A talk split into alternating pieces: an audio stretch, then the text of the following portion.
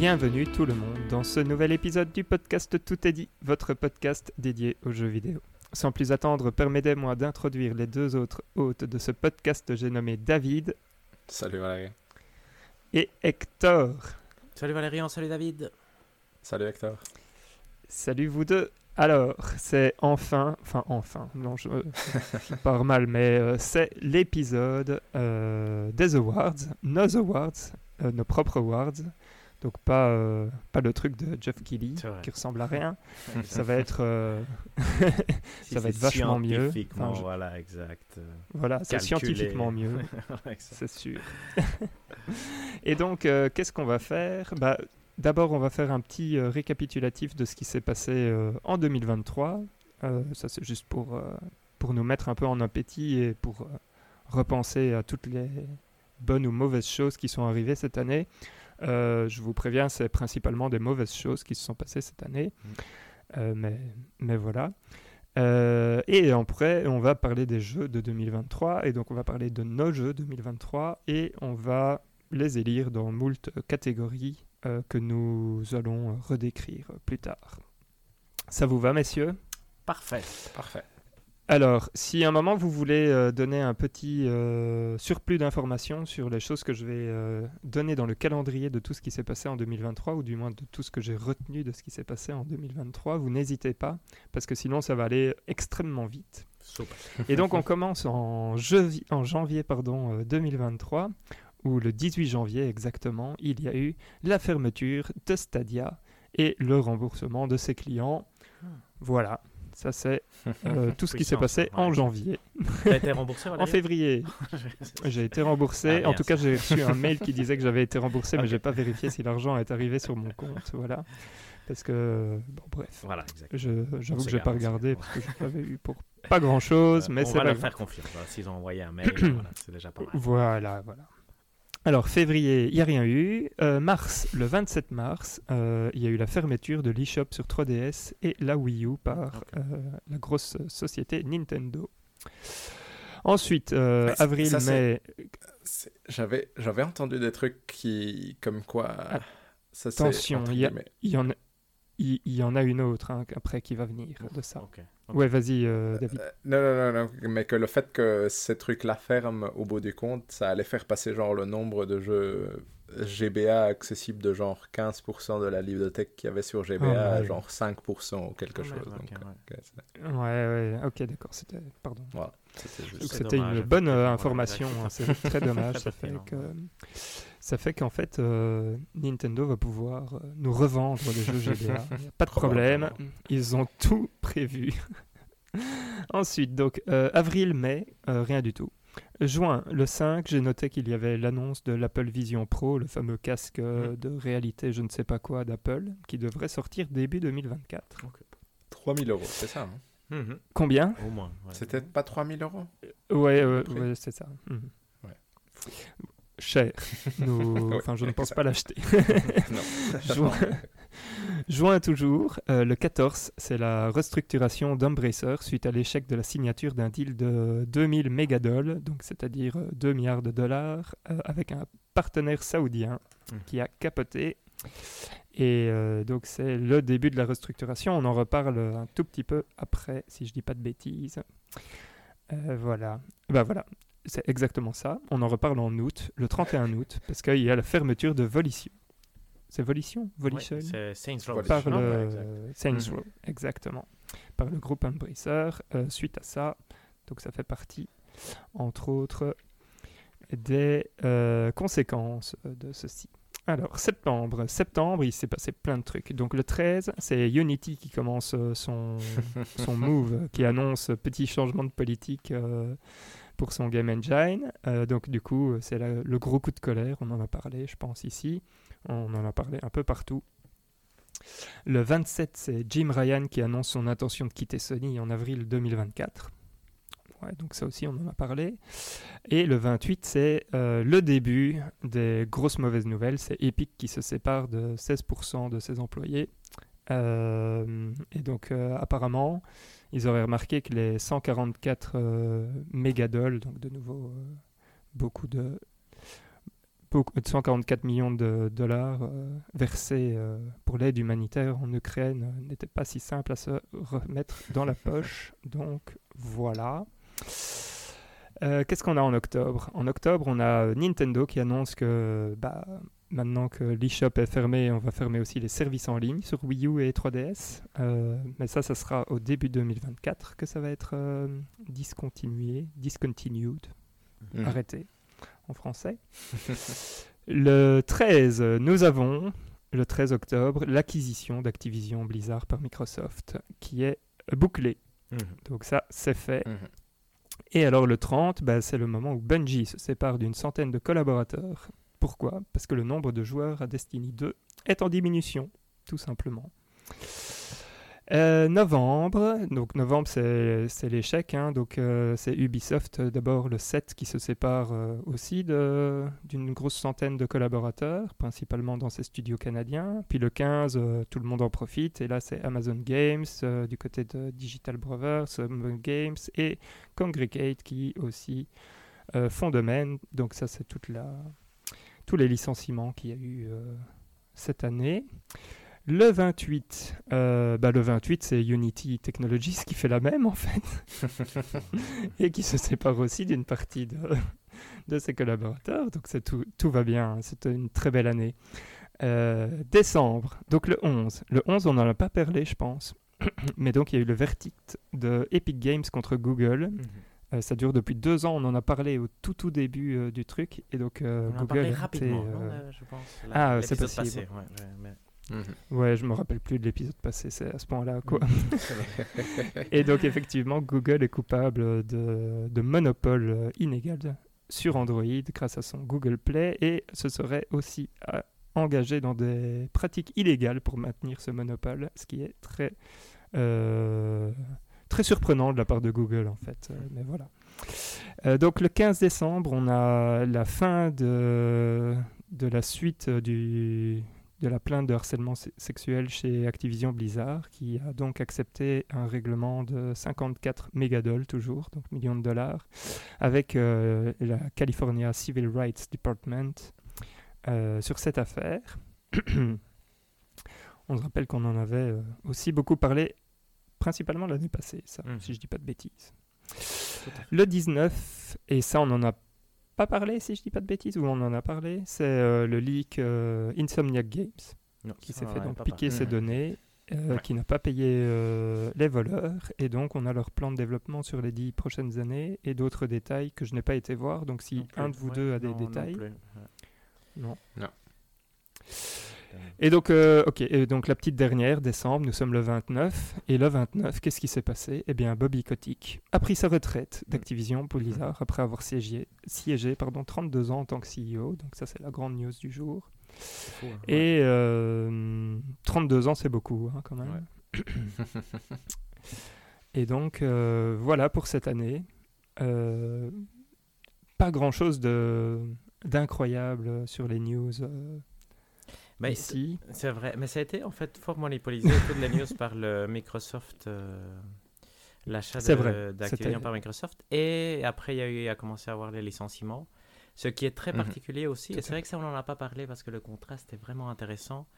Comme réponse à l'achat de- d'Activision par Microsoft, Sony achète Bungie. Et aujourd'hui, ça a l'air d'être un très mauvais achat. Je veux dire, euh, donc à fait. c'est particulier. Mhm, Donc c'est vraiment, en gros, Microsoft a forcé, a fait une erreur non forcée, comme on dirait au tennis, Sony, non? Est-ce que c'est vraiment ça la vraie histoire? Mais en tout cas, aujourd'hui, on pourrait croire que ça a eu même cet impact-là. Donc c'est- rigolo à suivre, forcément, bien sûr. Mais euh, Mhm. plus, euh, il y a eu l'histoire avec The Last of Us et tout ça. Donc forcément, Bungie a maintenant une aura un peu mitigée. dire, En tout cas, euh, difficile à cerner. Donc c'est c'est- vraiment une histoire qu'il faudra, euh, qu'il faudra voir comment, comment elle évolue. Et sinon, le problème avec les licenciements, ouais, ça c'est ça, c'est horrible. Non, et c'est rigolo que tu aies parlé du truc Embracer, parce qu'Embracer a vraiment euh, commencé à licencier de partout. Je pense qu'on parlait la dernière fois du, des gens qui avaient fait euh, Time Splitters, Time donc Splitters. Free Radical. Ouais, c'est ça. Et, et on sait que c'est à cause du fait qu'avec les Saoudiens, le deal ne s'est pas fait. Donc, euh, et là, tout, tout est en train de péricliter chez, chez Embracer. Donc, C'est c'est intéressant de voir aussi cette perspective, donc merci beaucoup Valérian, parce que ça permet effectivement de, de mettre beaucoup de choses ensemble, que qu'on les regarde euh, à la loupe, on voit pas qu'elles sont connectées. hein? Voilà, ouais. Et je me suis dit, ça, c'était un- une bonne entrée en matière pour rappeler que 2023, au niveau hors des jeux en tout cas, euh, c'était quand même pas une très, une très belle année. Mhm. Euh, mais par contre, euh, nous allons parler des jeux, bien évidemment, Yeah, parce yeah. que des jeux, il y en a eu. Il y en a eu des bons, il y en a eu des mauvais, mais nous, nous allons principalement parler de 10 jeux. Ce sont nos jeux du mois, qui, euh, dans un ordre qui n'est absolument pas l'ordre dans lequel on, va les, on les a joués, je les rappelle, nous avons joué à Bayonetta 3, Metroid Prime Remastered, euh, Dead Space Remake, Resident Evil 4 Remake, euh, Baldur's Gate 3 bien évidemment, Planet of Lana, Starfield, Final Fantasy XVI, Super Mario Bros. Wonder et Zelda Tears of the Kingdom. Ça en fait 10, c'est parfait. Et donc nous allons, euh, nous allons, nous allons, nous allons, nous allons essayer de déterminer quels sont nos meilleurs jeux de cette année. Et donc euh, nous avons un milliard de catégories euh, pour faire ceci. Je propose qu'on passe de catégorie en catégorie en rappelant à chaque fois quelle est la catégorie. Mhm. et, ça euh, me et semble la meilleure on- façon, effectivement. discute. Donc, voilà, exact. Ouais. Comme ça, on garde la surprise nous allons euh, commencer. nos auditeurs. Pardon Valérie. c'est ça. Et nous allons co- com- commencer avec la meilleure catégorie, la seule, La préférée vraie, de Valérian. celle qui fait La préférée. Donc, euh, préférée. Le jour où Valérian décide qu'on l'a plus, on l'a plus. voilà, exact. Soyons honnêtes, euh, ils, ils ont Mais travaillé, ils ont travaillé, mais euh, voilà, c'est la catégorie Top Chef, bien évidemment. Donc, euh, petite description, c'est le jeu qui possède la nourriture la Mhm. plus appétissante. Sont nominés, donc nous avons euh, Final Fantasy XVI avec le ragoût de... Je ne sais même plus c'était quoi, mais le ragoût de chocobo Ouais, euh, pas très appétissant. qui était euh, euh, assez immonde. On a Baldur's Gate 3, j'avoue que en fait euh, j'aurais dû prendre des images, je pense, sur la table de Raphaël, euh, du démon Raphaël, il y avait des trucs plus beaux à voir, mais j'ai la tête de cochon. simplement pris un screenshot des objets qu'on peut récupérer dans le On jeu. voit que Valérien aime bien choper des, des têtes de cochon. C'est vrai qu'il y en a pas Oui. mal. Ce sont euh, les camp supplies, euh, David. Ça en donne beaucoup. Euh, nous avons Starfield, Mhm. qui, je Classique. pense, mal, hein. a- fait les choses assez bien. Mhm. Nous avons Zelda Tears of the Kingdom qui, bah, qui continue sur la lignée de Breath of the Wild et qui nous présente ces beaux petits menus Mhm. aussi à l'écran. Et alors, je ne sais pas pourquoi j'ai dit ça, mais aussi. Mario Wonder, le, le champignon, je veux Voilà. dire finalement, est-ce que ce n'est pas quelque chose que Mario mange Dans le film, oui. Euh. Donc, effectivement, ça rentre. dans- Mais il aime pas. Il aime pas. Excellent. Voilà. C'est dans le lore. Ah, donc il aime pas. Très bien. Donc c'est parfait. Donc, ça, c'est à prendre en Euh, messieurs, est-ce que quelqu'un veut donner sa petite préférence euh, là-dessus? David, vas-y, Moi moi, je vais donner ma non-préférence. Je trouve que celle dans Final Fantasy XVI, ça a l'air dégueulasse. Oui, vrai, c'est vrai, ça, je suis d'accord. Euh, C'est un ragoût très banal et ça n'a pas l'air appétissant. Il ressemble au 3, ragoût de Brock Oui. de l'année passée. Tout à fait. C'est pas faux. Baldur's Gate 3, je trouve qu'il n'y a aucun effort vraiment dans le jeu pour rendre une quelconque nourriture intéressante. Là, je suis dans le- l'acte 3 et pour l'instant, je n'ai jamais vraiment mangé quoi que ce soit d'appétissant et ça ressemble plus à une liste de courses. Du coup, pour moi, c'est entre Starfield et Zelda Tears of the Kingdom, pour être honnête. Ça me paraît justifié. Hector, qu'est-ce que tu en penses? Mais en fait, moi, moi je, je suis très d'accord. Il y, a- y y un charme au côté Baldur's Gate, on est d'accord. Mais si on sort du côté rigolo, parce que c'est rigolo, dire, ça, ça- ça- ça a un charme. Tu vois, tu le regardes et tu te dis, ah, cette tête de cochon, c'est rigolo. Je pense vraiment, si on prend la catégorie sérieusement, que Zelda fait ça presque meilleur, mieux que n'importe quel jeu, parce que tu cuisines et tu fais des plats qui sont appétissants quand tu combines bien les, les trucs. Et donc pour moi, autant, tu vois, je, je distingue mal les nourritures de Starfield avec celles de Yakuza, par exemple, pour donner un exemple de, quelque chose qu'on qu'on aurait pu avant avoir comme candidat. Chez Zelda, je les reconnais très bien et j'ai vraiment l'impression que c'est des vraies nourritures. Donc euh, moi, c'est Et j'aimais bien la, no- la nomination de Mario Wonder parce que j'avais hésité aussi. C'était Zelda et Mario Wonder mais nominés. Mais après, j'ai vu qu'on n'avait pas de table. Nous, on ne peut pas nominer. hein. C'est- Parce qu'on dit que c'est Valérian qui a le monopole, mais il ne nous laisse pas. Ah oui, oui, c'est moi qui ai le vrai monopole de Exact. la Il y avait pas catégorie. moyen nominer. euh, ouais, exact. mais voilà. Mais donc, Zelda pour moi. Zelda, clairement, sauf s'il y a vraiment quelqu'un qui s'oppose. Non, pour moi, Ouais. ça, ça va très bien. Ça m'aurait déplu que vous dites euh, Final Fantasy XVI ou Ah oui, ça, Gate c'est 3 vrai. pour ça. Ouais, oui, Euh, mon cœur balance entre Starfield et Zelda. Oui, mais je ça ne me dérange pas vous, de, de le donner à Zelda. Donc, euh, Merci, merci. nous avons notre vainqueur Magnifique, du, magnifique. euh, du premier, de la première catégorie, préparé, pardon, qui est d'ailleurs, le hein. Top Chef. Ouais, parce qu'on a document avec des photos pour les gens qui ne, ne voient pas notre document. C'était vraiment très bien C'est vrai. Ouais, non, exact. Parce qu'honnêtement, sur mes 6 heures de Starfield, je n'avais pas regardé une Voilà. seule bouffe nulle part. Du coup, c'est très bien d'avoir des photos. Ah oui, ok, d'accord. Donc, premier prix pour Zelda Tears of the Kingdom. C'est pas si mal. Tout à fait.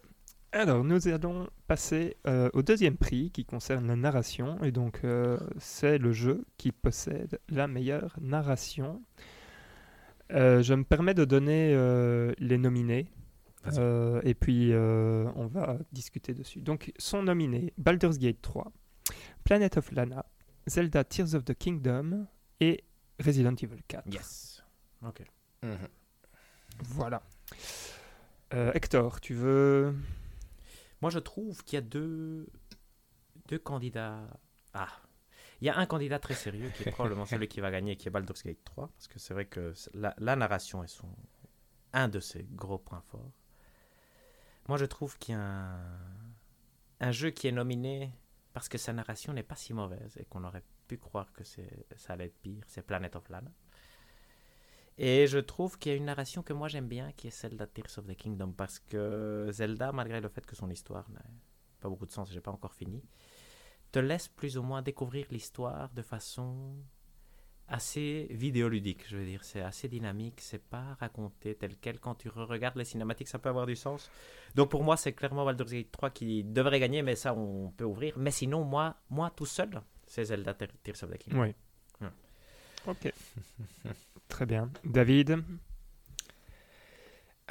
Moi, j'ai j'ai un peu des impressions. Si... Je vais donner, essayer de donner mon avis sur chacun des nominés, mais je Mhm. trouve que Resident Evil 4, je trouve que c'est bien mis en scène, mais c'est très bête comme narra... je veux dire, comme Ah ouais, moi ça m'a bien fait rire. Et du coup, oui, c'est ça. C'est entre ça m'a fait rire, mais je suis pas si. Tu vois, j'ai l'impression que n'importe quelle histoire idiote aurait pu faire le travail vu que le jeu est si bon à côté entre guillemets. Mais c'est une, Mm. c'est une bonne question. Planet of Lana m'a parfois surpris et parfois je l'ai trouvé un peu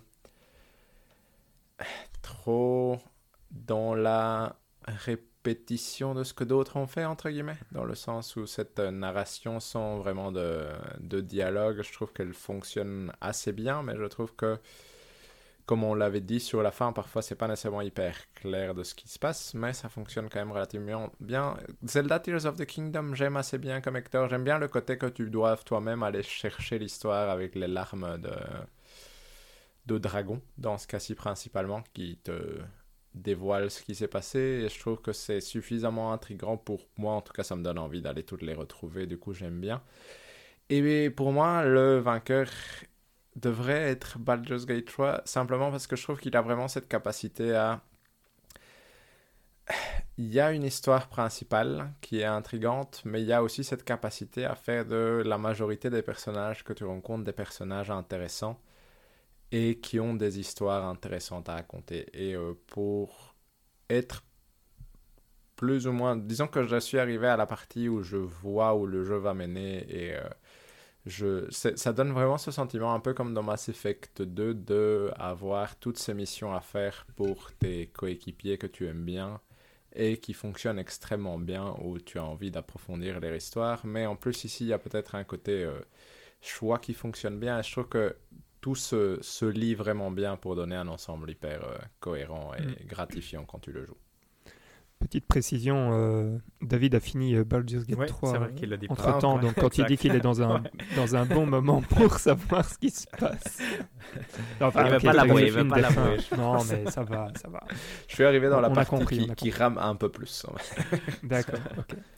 Tu joues sur PC, hein, toi Oui, oui, oui, tout à fait. Ouais, c'est ça. Ok. Euh, ouais, bah, moi, j'ai pas grand chose d'autre à rajouter, euh, si ce n'est que je. Voilà, je pense que euh, va pour Baldur's Gate 3. Euh, je suis pas ultra fan euh, du côté. euh, comment dire En fait, j'aime assez bien euh, la façon dont l'histoire, entre guillemets, est.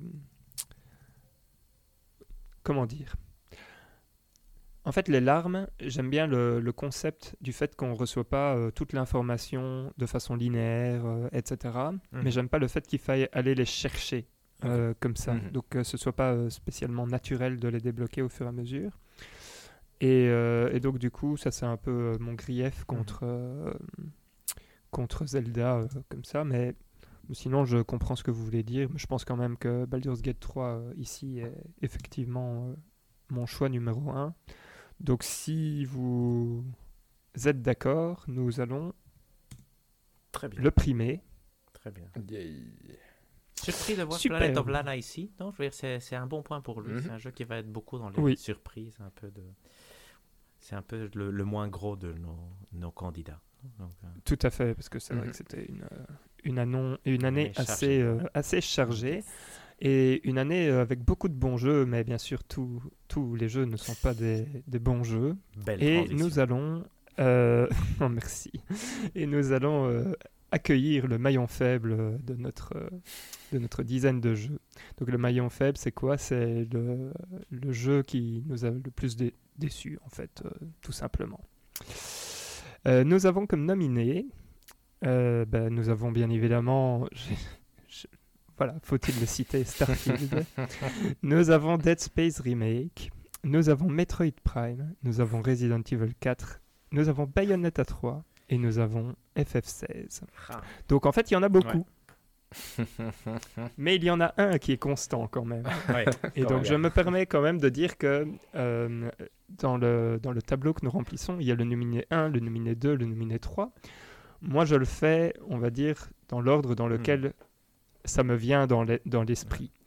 Donc j'imagine que si les deux autres ont fait la même chose, ouais. ça veut dire que Starfield devrait gagner parce que c'est lui qui est le nominé numéro 1 Oui, C'est partout. vrai que ça c'est rare. Et souvent je fais comme ça aussi. Parfois quand c'est égalité, bah, c'est difficile effectivement.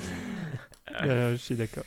Mais donc voilà, euh, j'ai pas grand chose. En fait, Dead Space Remake, euh, je, l'ai mis en maillon faible personnellement, mais en, en- en vrai, euh, j'ai pas grand chose à lui Mm. reprocher si ce n'est que c'est un jeu de 2000, euh, je ne Ouais, sais plus combien, exact, 2013. 2008, 2008. non. Et, ouais, 2008, exact. merci. C'est ce que j'allais dire. J'allais dire, je m'insurge en faux contre la nomination de Dead Space Remake, qui est quand même un bon remake. mais, mais effectivement, Oui, oui, ben, comme Resident Evil 4 finalement, que moi j'hésitais beaucoup entre fait. Final Fantasy. Je vais profiter ici pour faire une mini parenthèse entre Mhm. FF16 et Oui, Resident Evil sûr. Remake 4, parce que j'ai relancé Resident Evil 4 et je pense que je l'ai mal jugé, parce que j'ai joué, j'ai joué, j'ai joué euh, deux minutes, tu vois. Mais je me suis dit, ah, je, veux dire, je Mm. pense que, que j'ai été méchant sans, sans avoir. je veux dire, parfois, bah, David le disait quand il a commencé à jouer FF16, sans devoir le jouer pour le podcast, il a trouvé que c'était un peu mieux. Je pense que j'ai peut-être peut-être un peu trop dur avec Resident Evil 4. Ça, c'est, en tout cas, je me suis dit, oula, il m'a tenté quand je l'ai lancé euh, la dernière fois. Donc, euh, donc voilà, j'ai beaucoup hésité entre FF16 et Resident Evil 4. Je pense qu'aucun des deux n'est un mauvais jeu. Bayonetta 3 n'est pas un mauvais jeu non plus. C'est juste que, bah voilà, ça, c'est vraiment pas mon style de jeu. c'est ça. Metroid Prime n'est pas un mauvais jeu, mais c'est voilà. c'est- Donc euh, Ouais. Starfield n'est pas un mauvais n'est jeu. pas du tout, Mais- du tout un mauvais jeu. Ouais. C'est la C'est déception. C'est la déception que Starfield a signifié. Moi, ça devait être mon jeu de Je l'année. Parce que pense moi, que c'est ça. En Exact. remplissant ce tableau, moi je suis parti de quels sont les jeux du mois parce que j'en ai pas Mm. fini beaucoup. Mais j'étais là, quels sont les jeux du mois que je pense que je ne finirai peut-être jamais, entre guillemets. euh, non. tu m'étonnes que Starfield était le numéro 1. Exact. Et, et du coup, euh, Dead Space Remake, typiquement, je, je trouvais que ça, tu vois, ça, Mhm. ça perd son charme au fur et à mesure du jeu. Et du coup, je suis pas sûr que j'ai envie d'y retourner. Metroid Prime, j'ai. Je trouvais ça sympa, mais je suis pas sûr. Tu vois, Ouais, j'ai pas un drive ça particulier tient, de découvrir la suite. Et Starfield, Et la fin était chiante. En plus, Pardon. on avait eu, Ouais, en plus, la description que j'en avais donnée, la ça me fin, donnait c'était pas des, bon, on va s'arrêter aux 6 pas heures qu'on a fait. Ou en tout cas, on va le jouer avec un guide. mais, euh, Oui. mais et, et Starfield, vraiment, son souci de voyage rapide partout. euh, C'est surtout la déception que Starfield a. Tout à fait la déception, aimé- mais. Ouais. J'ai beaucoup aimé un podcast euh, que j'écoutais où, où il disait ce que Starfield, donc euh, il devait essayer de donner euh, un point positif euh, sur Starfield avant de conclure. Et il y en a un qui dit, je pense que ça ressemble à ça, j'aime bien le, son réalisme dans justement tout ce qui est transport, euh, spatiaux, parce que ça a l'air d'être très très compliqué. Et bon, voilà, ça m'a fait rire. C'était une petite pique un euh, jeu sur le fait que ça ne fonctionne pas très bien. mais- dommage. Est-ce que, moi, ma question sur Starfield, avant de passer à autre chose, est-ce que vous croyez qu'à un moment, ça va être un bon jeu? C'est-à-dire, est-ce que vous croyez que des Oui. updates et autres peuvent en faire Non, un pas bon les- jeu? Alors, donc, les, les- les- je pense que s'il y a moyen, Hector. Oui, oui, Mais euh, c'est je déjà pense un que bon le jeu. problème, Ouais, ouais. c'est pas un mauvais jeu. Voilà, il- ça manque un peu de. bah, c'est ça, ça, ça manque des choses dont on a parlé. euh, la carte euh, dans les villes, euh, ça manque de. Enfin, je sais pas, dans les dialogues, etc. Ça manque un peu de. Ça manque un peu de vie, euh, etc. Je pense que ça peut être un jeu qui, qui va. euh, comment dire Qui va s'épanouir grâce au modding. Mais il va avoir son public. Voilà, je donc ça sera. Mais ça, je le vois un peu comme Fallout 4, qui n'a pas de vraie histoire de rédemption à aller chercher et qui donc ne, ne refera Exact. plus euh, les, les gros titres, entre guillemets, de Starfield Ok, est, de- ouais, est maintenant bon en, pour Exact. la première fois. Non, euh, Exact. Ouais. Non. Ça ne sera pas une Voilà, exact, exact. Ou une No Man's Sky, ou voilà, exact. Ou même un Fallout à fait. 76 qui n'a pas eu des gros titres qu'il est bon, mais on sait qu'il est Non, c'est vrai, mais qui est bien- exact, Qui, qui- qui Mhm. s'est refait, disons. qui apparemment est, voilà, est de nouveau euh, un bon jeu. Euh, donc voilà, euh, nous sommes tous d'accord Yes, sur Starfield yes. Oui. Ça, c'est un non-prix, on est d'accord. Starfield est pas, donc- voilà. Pardon, Ouais. Élu maillon faible de, de notre podcast. Euh, nous avons ensuite euh, le concept de gameplay. Donc le concept de gameplay, qu'est-ce que c'est? C'est une idée de gameplay qu'on a trouvée originale ou extrêmement bien réalisée et aboutie. Alors là, il y a plein de choses, euh, mais il y a quand même des choses qui reviennent. Il y a la Wonder Flowers, que j'ai appelée Fleur Miracle, je Mhm. Ne sais plus si c'était correct euh, en français. Euh, Hector, tu écris quasi De tout, Mario donc Wonder, je ne sais ouais. pas exactement. C'est parce que sinon j'allais faire trois, trois nominés de Mario Wonder et ça n'avait pas de sens. Donc Wonder Flower c'est bien, tu vois par exemple. Mais c'est pas Ça un va. concept Le- de game. Mais- Mais c'est là où on discutera. Vas-y, continue Valérie. Après on va arriver sur mon non, mais problème. c'est- parce qu'on a. on- on- ouais, ouais, c'est parce qu'on a dit euh, une idée euh, de gameplay extrêmement bien réalisée, aboutie. Je trouve quand même que ça fait partie du. Bon. J'expliquerai pourquoi Ok. je, conceptuellement Ok, ok, j'ai du mal à dire. Ouais, voilà. Ensuite, nous avons euh, le pouvoir d'ascension de Tears of the Kingdom.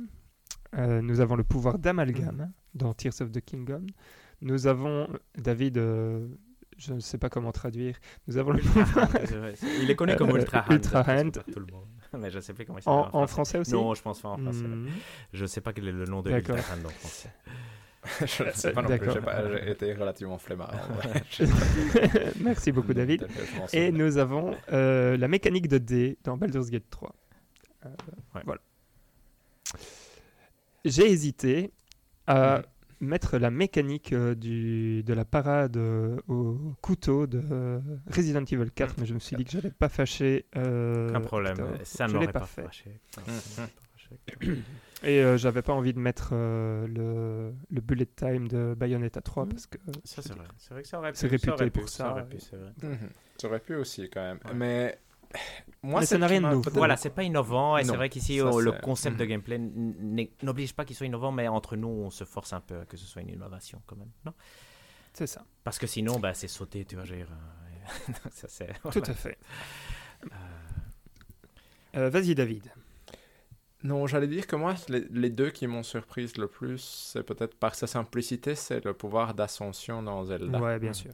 Où je trouve que c'est c'est si simple comme idée, mais vu le jeu, ça change vraiment profondément tout et ça fait, ça fait dans l'environnement un puzzle pour résoudre certaines choses. Et, et je trouve que c'est vraiment fascinant parce que c'est, c'est pas compliqué comme idée, mais ça change vraiment énormément de choses. Et la deuxième, je dirais, c'est celle des Wonder Flowers parce qu'intrinsèquement, Mario Wonder est un bon jeu parce qu'il a des Wonder Flowers principalement. Dire, tu lui enlèves ça, ça en devient vraiment beaucoup plus banal. Et je sais que ça englobe beaucoup les idées qu'il y a derrière, etc. Mais je trouve que c'est justement cette, euh, cette concept d'avoir des variations dans chaque niveau basées sur ce qui se trouve dans le niveau qui est assez fascinante. Mais dans l'idée de un concept pur lui-même, je trouve que celle de l'ascension de Zelda est peut-être celle qui m'a le plus euh, surprise. Je suis d'accord avec toi, David, mais Hector est contre euh, la fleur non, miracle. je suis de pas du tout contre la, Ah, la fleur miracle que je trouve géniale, mais que j'ai du mal à la situer comme concept de gameplay. Parce que ce Mm, que fait le, la fleur miracle, c'est que ça te crée un gameplay nouveau.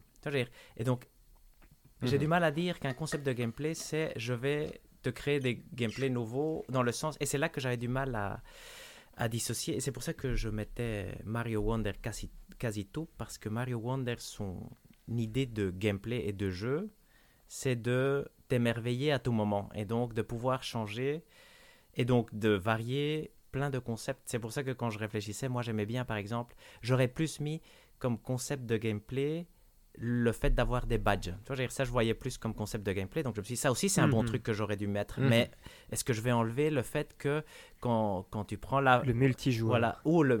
voilà, Le exact. Ou qu'est-ce que je vais enlever quand il devient une boule de gomme, je sais plus comment ça s'appelle, mais qui se colle au, au mur, tu vois.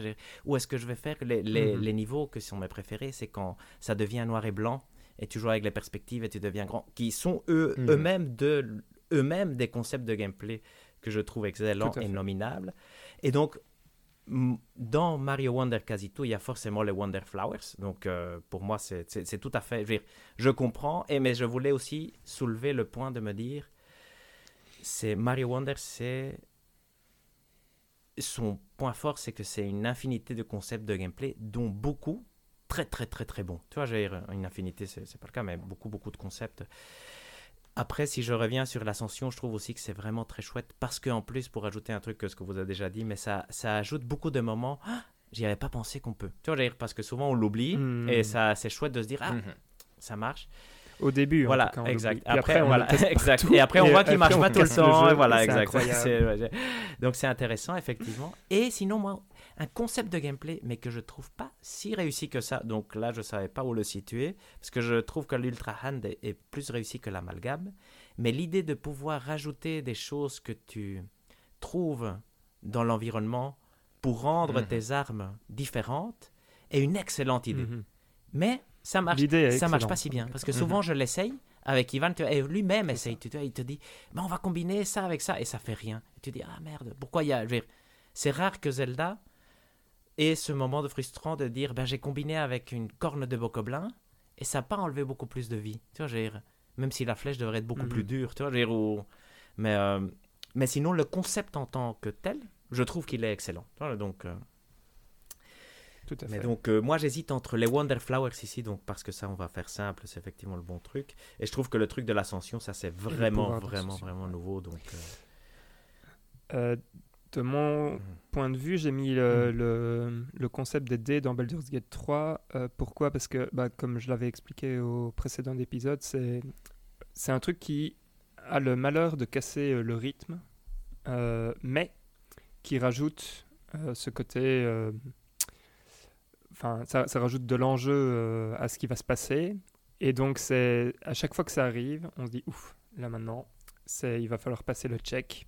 Est-ce qu'on va le passer Mhm. ou pas et, et ça rajoute une tension euh, absolument, euh, absolument phénoménale. Euh, et donc c'est pour ça que je l'avais que je Mhm. l'avais nominé. Je vois que vous l'avez pas nominé. Je suis d'accord pour dire que c'est pas c'est pas le meilleur de cette année. De mon point de vue, je pense que j'irai sur le pouvoir d'ascension dans Zelda Breath of the Wild plutôt que la fleur miracle.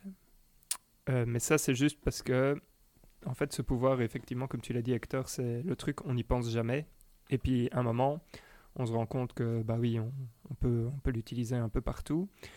Et puis, on remarque qu'on peut l'utiliser partout. Et maintenant ça devient un réflexe de l'essayer absolument Mhm. partout. Parce que ça, ça fonctionne extrêmement bien et ça permet de faire des trucs euh, parfois un peu cassés et tout. Et, et même si c'est cassé, Zelda reste, enfin le jeu reste cohérent avec tout ce que tu peux faire. Euh, et j'ai écrit Breath of the Wild parce que je suis, Ah ouais, non, je suis quelqu'un comme ça. Je suis vraiment très très mauvais. Euh, Non. Là, ça aurait été Et, euh, leur rajoute dans Breath of the Wild. Ça aurait été rigolo. oh là là. Voir ce que ça. Bon. Ouais, sait- c'est vrai que. Sachant que Tears of the Kingdom, c'est un DLC de Breath of the Wild. voilà. Bon, bref. Euh, donc voilà. Pe- personnellement, mon choix irait là-dedans. Il irait sur celui-ci. Là, le pouvoir d'ascension.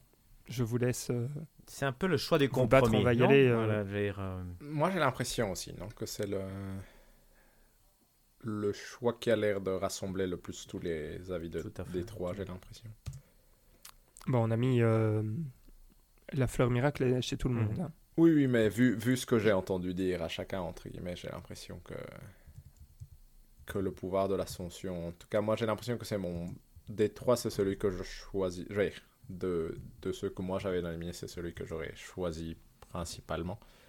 Probablement sur base de l'argument, en effet, que les Wonder Flowers, ça englobe trop de choses, probablement, pour... euh, pour être résumé à un seul concept. C'est dur, c'est vrai que c'est dur. C'est- vrai que c'est dur, mais j'accepte. hein. Je pense que c'est le choix du compromis. Euh, même si moi, bien sûr, j'aurais choisi un truc de Mario Wonder. Mais, euh, mais je, je pense que l'ascension, je ne peux pas être fâché contre Zelda. C'est un, c'est un des meilleurs jeux que j'ai jamais joué. Donc, euh, je vais pas. dire, ça m'aurait plus râlé le, le couteau. Avec, je j'aurais pas été hater, mais le couteau de Resident Evil, là, je suis un peu moins content. Mais très bien, très bien. Ok, ok. Deuxième prix pour Et donc le concept de gameplay va pour euh, l'ascension de Zelda. Ouais, effectivement. Deuxième prix et peut-être dernier prix. Hmm. Euh, pour Zelda. Alors, nous avons l'Underdog, c'est-à-dire le jeu qui nous a plu le plus en défiant nos attentes. Donc, c'est-à-dire qu'on n'en attendait pas grand-chose et finalement, Mhm. eh ben, on s'est bien amusé dessus. Euh, sont nominés Baldur's Gate 3, mais ça, c'est un peu compliqué. Ça, ça fait partie du lore du podcast. C'est parce que euh, quand on en parlait avant qu'il ne sorte, il faut savoir que on était, enfin en tout cas moi, euh, très, très certainement, j'étais très dubitatif sur le fait que ça allait être un bon jeu. Mhm. Euh, les deux autres, euh, moins. Vous étiez. euh, David plus était ultra que- convaincu. que moi, j'étais hésitant. Moi, j'étais à Ouais, balle, Exact.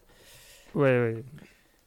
Voilà. Et donc, euh, et donc euh, je l'ai nominé.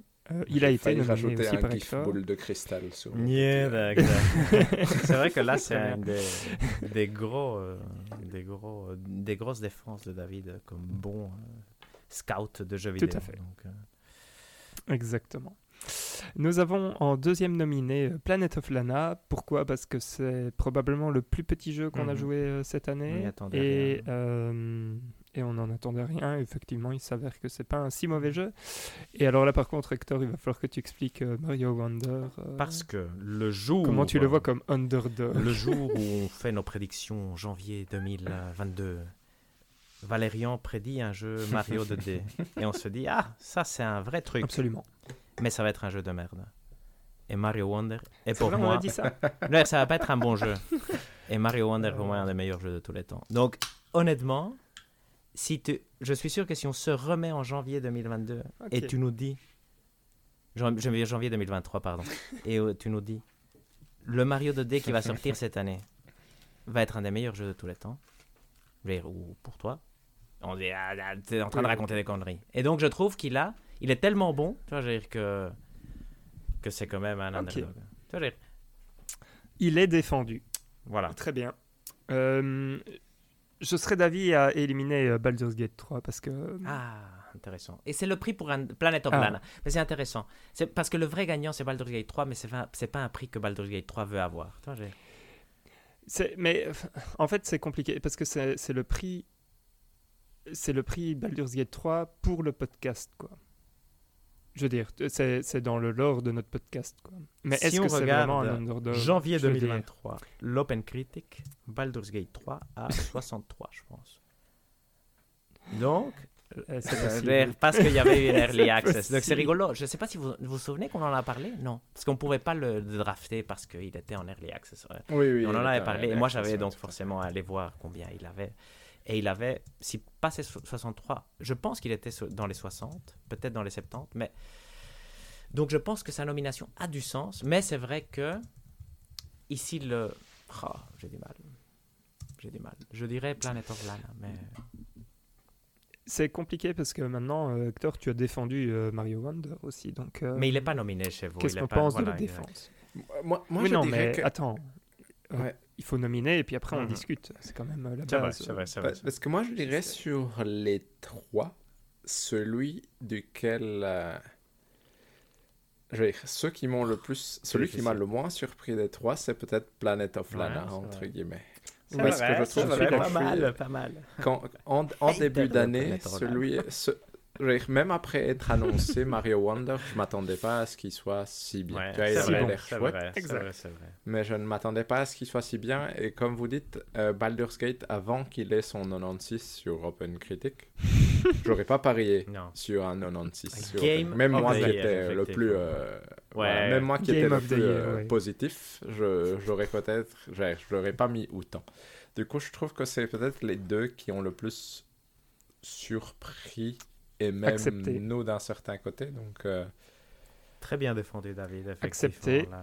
Euh, Planet of Lana est donc éliminé de la course. exact. Euh, et je l'accepte. C'était Soyons honnêtes, grand moi, moi, hein, donc euh, mais je- j'accepte sans problème. Je n'avais pas mis Planet of Lana parce que pour moi, il m'a pas. Enfin, on en avait parlé, il- c'était bien, mais c'était pas non plus Mhm. révolutionnaire. Donc, Mhm.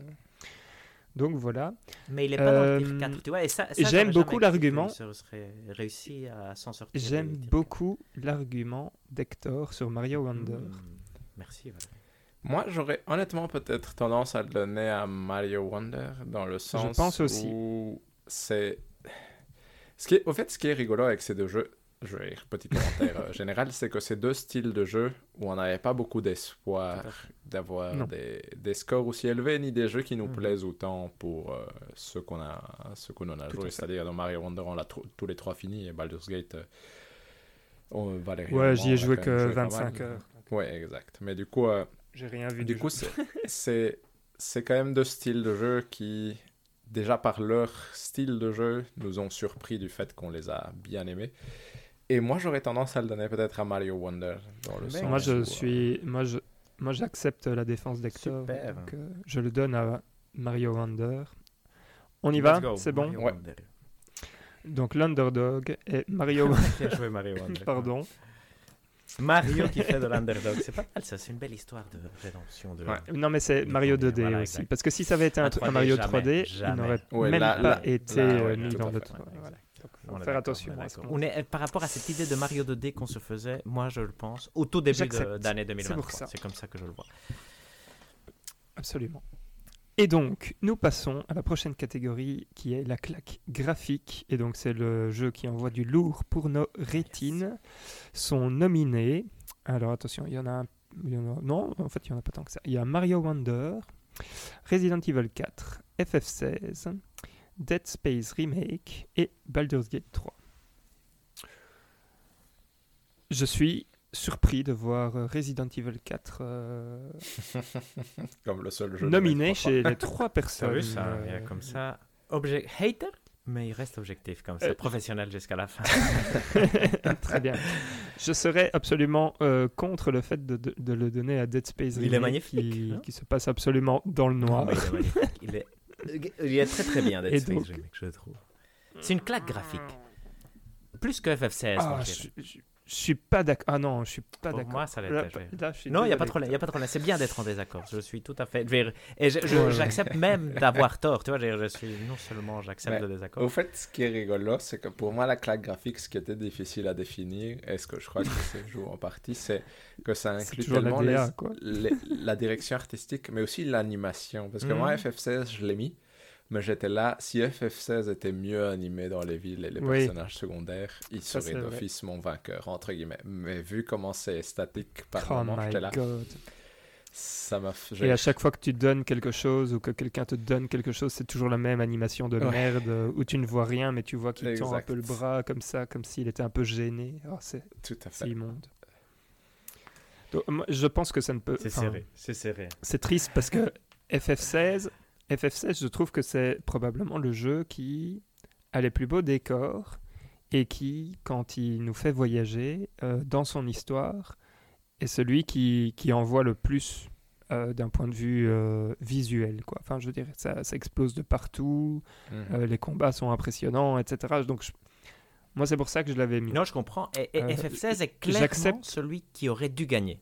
Non? Je veux dire, bah, Mhm. vu ce qu'il Mhm. visait. Mais je trouve qu'il n'arrive pas. Moi, il m'a pas fait de claque. Tu vois, j'étais plus déçu par rapport au Ah ouais. graphisme que surpris.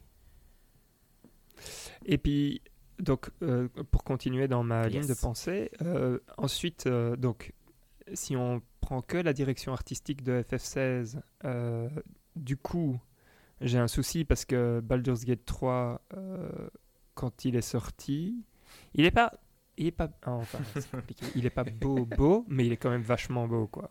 Il est Soyons beau. honnêtes. Pour ceux qui, pour un CRPG, c'est vraiment euh, le haut du panier. Voilà, et, et il a. euh, et je sais pas, le, le monde, l'univers a un charme euh, que je ne saurais décrire. euh, et donc, c'est pour ça que c'est un peu compliqué euh, ici. Euh, Resident Evil 4 Remake, euh, qui veut le défendre? Moi, je veux bien. Parce que je l'ai mis aussi, Il mais- est très très beau. C'est un remake ou- ou comme les précédents Resident Notre référence de jeu beau, pendant longtemps, ça a été Resident Evil 2 Remake. Jusqu'à probablement The Last of Us Part 2. C'est vrai. Et je pense que c'est ça Mhm. qui est ici nominé encore une fois, parce que c'est vrai que c'est des jeux qui sont magnifiques. Et les jeux Capcom en général sont des jeux très très beaux. Ici, c'est.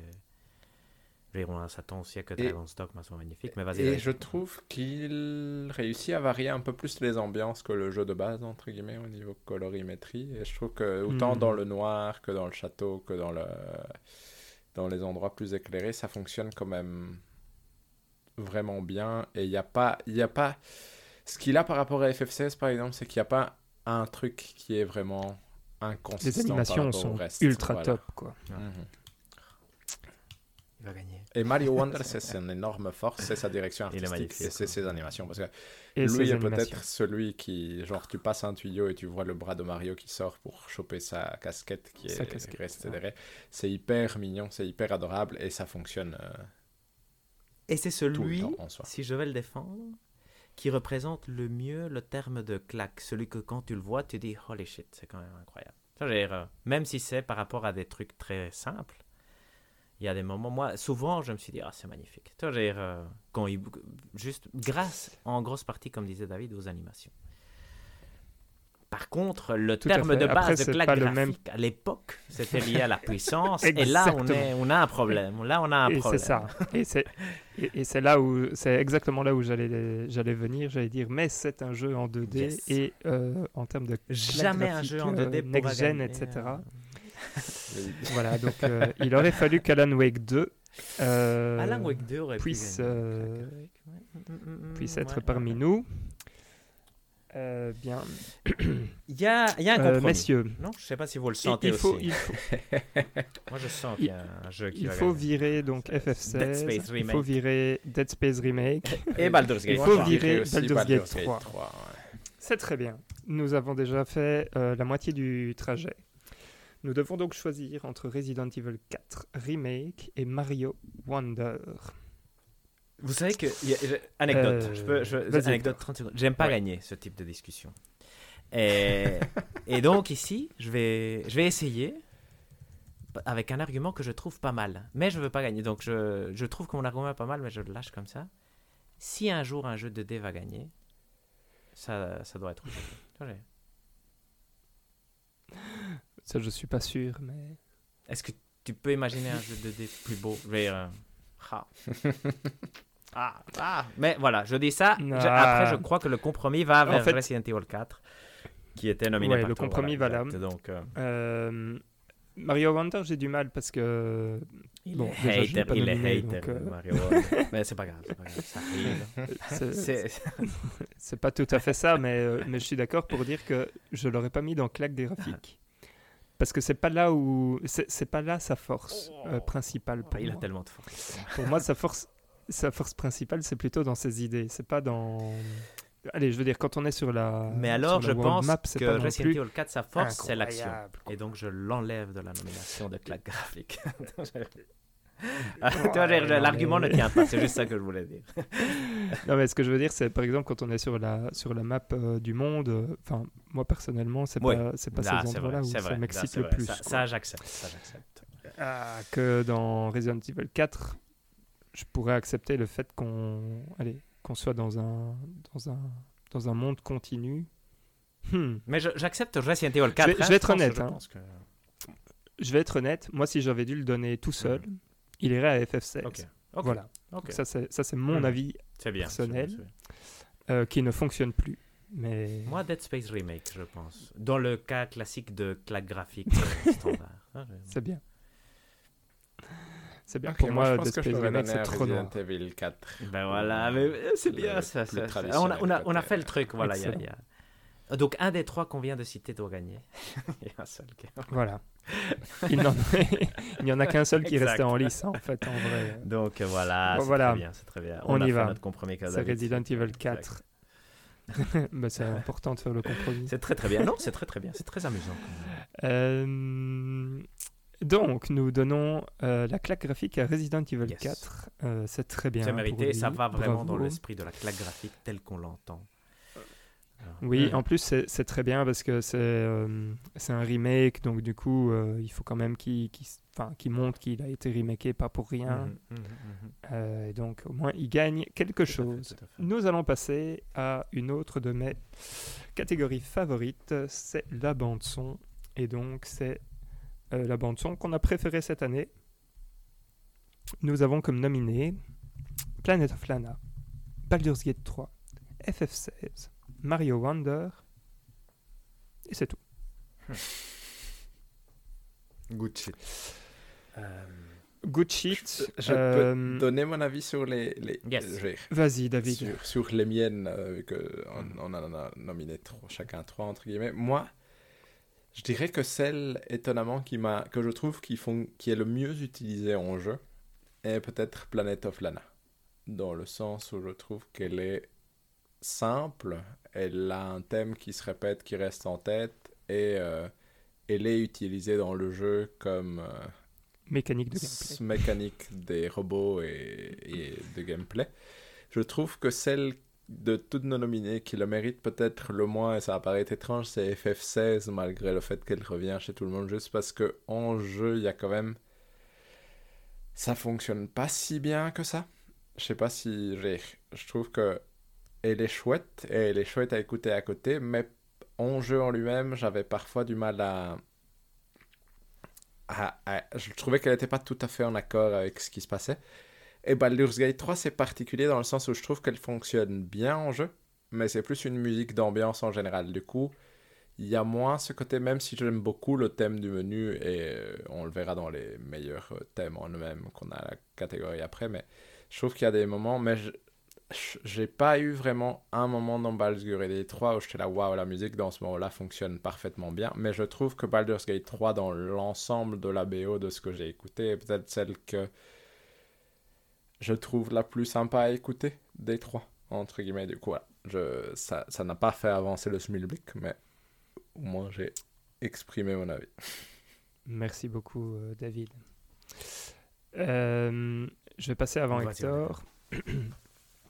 en fait, euh, donc moi, contrairement à David, je les ai hum, mises en, en sortant du jeu. Donc euh, David, lui, c'est principalement euh, ce qu'il en a pensé pendant qu'il était en jeu. Moi, c'est principalement ce que j'en ai pensé en dehors du jeu. Et, euh, et pour cette raison, j'aurais tendance à éliminer Planet of Lana, qui, en fait, a effectivement son thème qui est défendable, mais qui, à part son thème, n'est pas aussi puissant que euh, les autres, j'ai l'impression. Euh, là où j'ai mal fait mon travail, c'est que j'ai pas écouté la bande son de Mario Wonder parce que c'est pas une bande son que j'écouterais euh, comme ça en travaillant. Et elle ne m'a pas fait un souvenir impérissable. Du coup, euh, désolé Hector. Aucun problème. aucun problème. Je ne l'ai, je ne l'ai pas, euh, je ne l'ai pas en tête, donc euh, je sais, je sais rien en dire en fait. C'est juste ça. Baldur's Gate 3, je vais oser dire, je pense que c'est plutôt son thème qui est d'ailleurs utilisé dans quasi toutes les chansons du jeu, qui Mhm. revient d'une façon ou d'une autre dans toutes les chansons. Qui donc c'est plutôt son thème qui est son point fort. Et en fait, euh, celle que, vers laquelle j'irai euh, le plus facilement ici, c'est celle de FF16, euh, qui, quand, euh, en tout cas sortie du, du jeu, fonctionne extrêmement bien et est absolument magnifique. Mais voilà, je laisse Hector euh, donner son, son mot, et puis après on ira euh, se battre. Tout à fait, tout à fait. Donc c'est intéressant parce que moi, c'est aussi lié au jeu. Tu vois, j'écoute très peu de la musique euh, jeux vidéo hors, euh, hors des moments où je suis en train de jouer dans le jeu. Et Mario Wonder, autant je. ou- Pour aucune des trois, je sais vraiment distinguer les, musiques de. de dire, euh, ça c'est tel thème ou tel truc. Donc j'ai vraiment pas été écouter les, les trucs séparés. Mais Mario Wonder, souvent, je me disais, la, la musique fait vraiment partie intégrante de la magie. Et c'est exceptionnel. Après, ça fait référence au, thème aussi euh, principal, où là, le thème de Mario, à chaque fois que je l'écoute au cinéma, je suis ému presque aux larmes. À tel point, je trouve que c'est incroyablement bien. Et je pense que là, je suis... si j'étais tout seul dans mon île, je serais là, euh, ouais, je parie un million d'euros à que c'est Mario Wonder qui gagne euh, meilleure bande-son. Tu vois, c'est à ce point-là que je considère que tant que je le jouais, c'était la, clairement la meilleure bande-son de l'année, il n'y avait aucun doute. Baldur's Gate 3, j'ai passé une partie de mon jeu à créer mon personnage.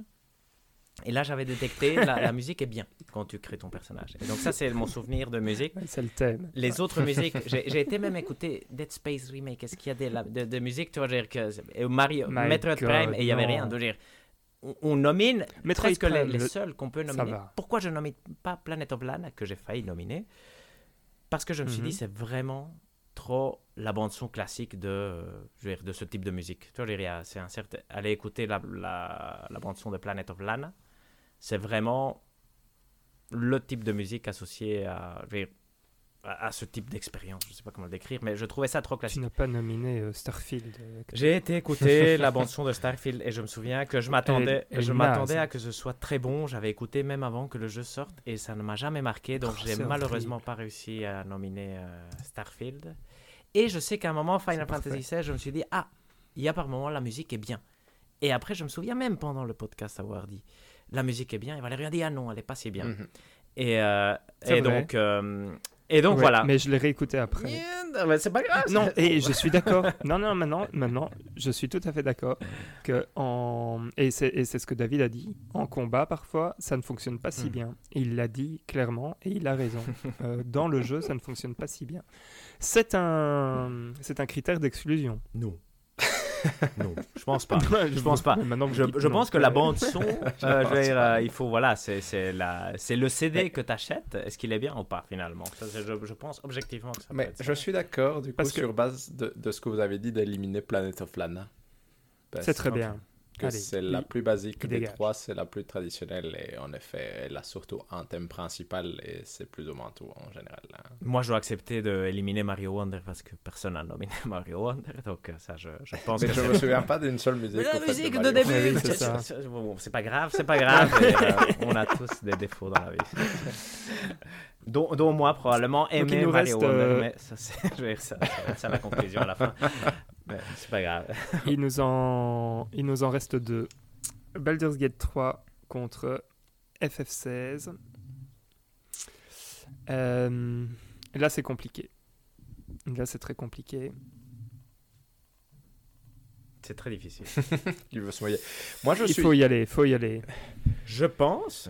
Moi, je suis d'accord. Oui, vas-y. Non, vas-y, je, vais changer d'avis auras Moi, je suis, donc moi, j'ai l'impression que celle de Baldur's Gate 3, je suis d'accord avec vous, c'est principalement un thème qui est utilisé de façon intelligente sur plusieurs endroits. Maintenant, je trouve que les thèmes de combat et tout ça fonctionnent bien, sont pas extraordinaires, mais ils sont pas dérangeants non plus, même s'ils reviennent euh, régulièrement. FF16, je trouve qu'il y a des moments, des musiques magnifique dans ce que tu peux écouter euh, en dehors. Et, mais en jeu, ça peut paraître répétitif sur certains aspects, euh, certains thèmes. D'ailleurs, je me souviens que Valérie avait dit qu'il avait coupé le thème de, du village ou du. Ah oui, euh, il y a des endroits où tu peux marre, pas. euh, Ouais, tout à fait. Voilà, Non, il y a des endroits où on ne peut pas. Mais du coup, euh, mais du coup Euh, j'hésite voilà. entre les deux, entre guillemets. J'ai écouté les deux BO. Celle de FF7, malheureusement, elle n'est pas disponible euh, totalement sur Spotify, si je dis pas de bêtises. Du coup, euh, je ne l'ai pas, pas écouté disponible autant que, que B- Baldur's Gate 3. Mais euh, je trouve que les deux s'écoutent très facilement et sont, sont vraiment agréables. Mais Et si le vrai à- vainqueur de cette catégorie était Zelda Tears of the Kingdom J'ai été écouté, j'ai pas été convaincu non plus. Ouais, ouais, C'est ouais, pas non. incroyable. C'est moins bien que. Breath of the Wild, je pense. Ou là, j'aurais eu moins de mal à le nominer. Mhm, Parce que tout à les moments où le piano sonnait en Breath of the Wild étaient plus marquants. Ici, je trouve que c'est quand même. Ivan reconnaît la musique des Bokoblin. Et il essaye de la faire, mais ça ressemble. C'est rigolo. J'allais dire, euh, Basile a beaucoup aimé euh, Baldur's Gate 3. euh, Ah ouais, musique, bah voilà, c'est bien. Ça, c'est, c'est- ça, c'est bon. Parce que je la mets en voilà, voiture et. exact. Ah ben voilà. voilà. Moi, je, voilà, je, moi, je- euh, je- la peux, je, peux, je peux opiner. Je- Moi, j'avais voilà, chez FF16, euh, c'est bon. je- je- parce que j'allais opiner, j'allais dire, pour moi, c'est évident que FF16 doit gagner parce que c'est quand même une, une musique à plus haut, haut budget, mais il y a eu presque que des critiques à la musique de FF16. Tu vois, j'ai- Donc là, j'hésite. C'est ça. Je pense Baldur's Gate 3, mais. Mais je vous laisse. euh, Ou Mario Wonder, tant qu'on y est. FF. Euh, non, je sais pas. C'est quoi? C'est pas FF16 la meilleure musique? Il n'y a, pas y a pas un truc. Parce que moi, je suis très mauvais en musique. non, donc, ça, c'est. C'est pas une évidence que FF16 a une meilleure musique que Baldur's Gate 3 Euh, pour moi, si, mais. Mais voilà, mais ça, c'est un bon critère. Voilà. dire, donc, euh, moi, je pense que alors on peut le Mais- donner. à- Parce qu'ils sont. Mais Moi, ça, je c'est juste moi- parce que. Moi, je l'entends Parce qu'il y a fait. plus de diversité. quoi. Mais, mais si je peux euh, ajouter mon petit grain de sel, quand même, pour tenter de, de ne pas faire gagner FF7, Oui, euh, c'est- voilà, c'est ça. Je trouve que, par exemple, euh, FF10 ou FF7, il y a des thèmes qui me restent en tête. Je suis pas sûr qu'il y en ait Oui, un mais c'est seul pas le. FF16 Attention, qui va me rester ce n'est pas le thème ici. Non, non, non, on est d'accord, mais tu vois, il y en a plusieurs dans FF7, il y en a plusieurs dans FF10, c'est ça que je veux dire. Je suis pas sûr qu'il y en ait beaucoup dans FF16 qui vont me rester en tête. Si, si je peux étendre un peu, dans le sens où, avec je, je pense que ma femme s'est déjà plainte que je faisais. Parfois, je chantonne en cuisinant et parfois, je chantonne sur le thème de combat de FF10. Ah, ça c'est bien ça. Elle m'a dit qu'elle en avait marre parce que je Non, chantonnais beaucoup trop sur le thème bien, de ça. FF10. Mais c'est pour, c'est pour dire que je trouve que c'est des jeux où normalement il y a des thèmes qui restent en tête. FF16, j'ai un peu du mal à différencier les thèmes de combat parfois en les écoutant en ligne. Oui, mais ok. j'aime beaucoup la musique. Donc je, suis- Ah. je comprends tout à fait qu'on le donne à FF16 et je pense que Valérian et Hector tendent, vous tendez tous les deux vers Ah, moi, je... FF16. Donc Non. moi, j'aurais tendance à, à dire donnons-le à FF16 parce qu'il y a plus de variété et que c'est très bien quand même. Donc, euh, même si son implémentation au jeu est un peu plus douteuse, mais à écouter hors de ça, c'est vraiment chouette. Et on donnera le thème à Baldur's Gate, comme ça tout le monde sera content. Et voilà, c'est très Voilà, bien, c'est très bien. exactement. Deux prix d'un coup. Et donc la bande son, deux prix d'un coup. Non mais attention, hein, parce qu'il y a quand même, euh, il va falloir se battre hein, pour le thème. Mais donc pour la bande son, euh, nous le ferons donc à Final Fantasy XVI. Bravo euh, à toi. Ah, en fait, on se rappelle pas. C'est souvent des Final Fantasy qui gagnent, hein, avec, euh, des bandes son. À chaque fois qu'ils peuvent, ils gagnent. hein. À chaque fois qu'ils peuvent, ils gagnent. L'année prochaine, on verra bien si ils seront de la partie. Voilà, exact. Il y a tellement à discuter. Ah, alors messieurs, là maintenant on est parti sur le meilleur moment. Et donc c'est le moment qui nous a retourné et qui nous hantera encore le restant de notre Ouais. vie. Euh, donc là ça veut dire quoi? Ça veut dire que ça va être euh, des expériences plutôt euh, singulières, personnelles. Mais donc nous allons euh, aller là-dessus. Euh, nous avons le, pour David le chant des piranhas dans Mario Wonder. Nous avons dans Planet of Lana le moment où on court. Yeah. Devant un Devant lever un Et Voilà, ça c'est vrai qu'on se souvient tous. Et il y a une À chanson. Voilà, c'est le moment à la Red Dead. voilà Voilà. exactement. J'ai été à le. Est-ce que c'est le même moment que moi ou- Peut-être, euh, j'imagine. Il y avait une chanson dans le- L'araignée mou- est mouillée. oui, alors, Oui, alors, bien alors, sûr. alors, Bah, c'est il y le avait- même. Alors, c'est- Il y avait, il y avait une petite. ok, c'est ça. Ouais. Et nous avons euh, la partie avec Ashley dans euh, Resident Evil 4. J'ai beaucoup aimé cette nomination, euh, David, parce que c'est vrai que c'est probablement un des meilleurs moments d'horreur euh, de cette année. Euh, Hector, nous avons le niveau Mhm. 2 de Mario Qui est le chant des piranhas. donc c'est très, voilà, très précis. Qui est les chants des Ah, piranhas, ok, d'accord, c'est celui-là. Très bien. C'est marrant parce que je me rappelle absolument pas de ce truc. Il y a l'île du tutoriel de Zelda Tears Ouais, of the Kingdom. J'ai hésité euh, à cette Hector, nomination. On mais pensait je- que voilà, c'était. Je, je le nomine, elle juste. on pensait que c'était tout le jeu et en fait ce n'était Voilà. que- qu'un grain de sable Tout à dans fait. l'océan. ça, je pense aussi que c'est Euh, un intérêt de discuter. Il y a la fin de Planet of Lana. ouais. Et quand tu veux dire la fin, tu veux dire euh, exactement le moment où on arrive vois, dans. je, je vous souvenais, il y a un moment où j'ai appris les Quick Time Events Oui. avec Xbox. Tout à fait. Ça, c'était. Je me souviens de ce tout à moment. fait. Vois, dire, donc, euh, j'avais du mal à en choisir. Celui-là, je me souvenais. Donc, D'accord. euh, après, j'ai j'ai revu un peu Planet of Lana et je me suis souvenu qu'il y avait la, la chanson. Mais je me suis dit, euh, gardons quand même les vrais souvenirs. Très bien. Euh, moi j'ai mis euh, Bayonetta 3 avec son boss euh, qui devient un jeu de rythme. Mhm. Ça, ça, j'étais content que tu le mettes parce que j'avais déjà Mhm. oublié en soi, honnêtement. C'est pas mal. Ah. Il y avait donc il y a le même que David, Planet of Lana, avec le plan qui s'élargit, avec le soleil qui se couche, Mhm. et il y a la petite bête Mui qui court devant nous de plus en plus loin, et il y a la musique avec le thème. Enfin, ça c'est magnifique. Et euh, bah, un moment d'horreur pour moi aussi, c'est la fuite du début de Dead Space Remake, euh, qui, euh, alors que j'avais joué au premier, m'a remis une couche de une couche de je sais pas de comment on appelle ça mais de psychose c'était c'était absolument horrible en plus c'est suivi d'un moment où il y a où on s'approche d'un point de sauvegarde et puis et puis il y a tout qui s'éteint et enfin bon bref c'est le, le début de Dead Space Remake est absolument fantastique Mhm. euh, C'est vrai. au niveau de l'horreur donc euh, Les premières 4 heures donc sont voilà, je n'ai pris que bien. ce moment-là. Ouais, exact et puis après il y a devient action Et puis après, il y a essentiellement. encore 10 heures. et c'est- voilà. Euh, voilà, voilà. Nous y, nous y sommes. Là, c'est compliqué parce que, bien évidemment, les meilleurs moments, c'est Mhm. toujours euh, très personnel. Euh, Je ne sais pas comment le faire. Bah, Il y a, y deux euh, moments qui se répètent. Il y, a, deux moments qui se répètent il y a seulement Exact. deux moments. C'est les chants de Piranha de Mario Wonder et c'est le moment de Planet of Lana où il court vers- où il- à la Red Dead Redemption. Les autres, on peut. Je, je pense que c'est intéressant après que chacun justifie les autres choix parce que ça aussi c'est intéressant, c'est de savoir pourquoi c'était un bon moment parce que ça c'est ce qu'on voudrait aussi savoir, non Je veux dire, euh, Ouais. Donc David, à faire, euh, je propose Valérian si tu es d'accord de le faire dans l'ordre dans lequel Oui, bien était sûr. le tableau. David, Vas-y. vas-y. Donc, est-ce que je justifie juste euh, Non, tout, le, tout, tout, le tout. Resident Ouais, Evil Resident 4 Evil 4. tu veux, Ah, tout. veux, Ok. Mais donc, dans le chant des piranhas, moi je trouve que c'est peut-être le, le premier moment qui m'a fait comprendre à quel point ça pouvait euh, aller dans tous les sens avec les Wonder Flowers. Et je trouve que c'est vraiment un moment où il est presque impossible de ne pas sourire quand ça arrive, quand les piranhas commencent à sortir et à chanter à la place de vouloir te manger.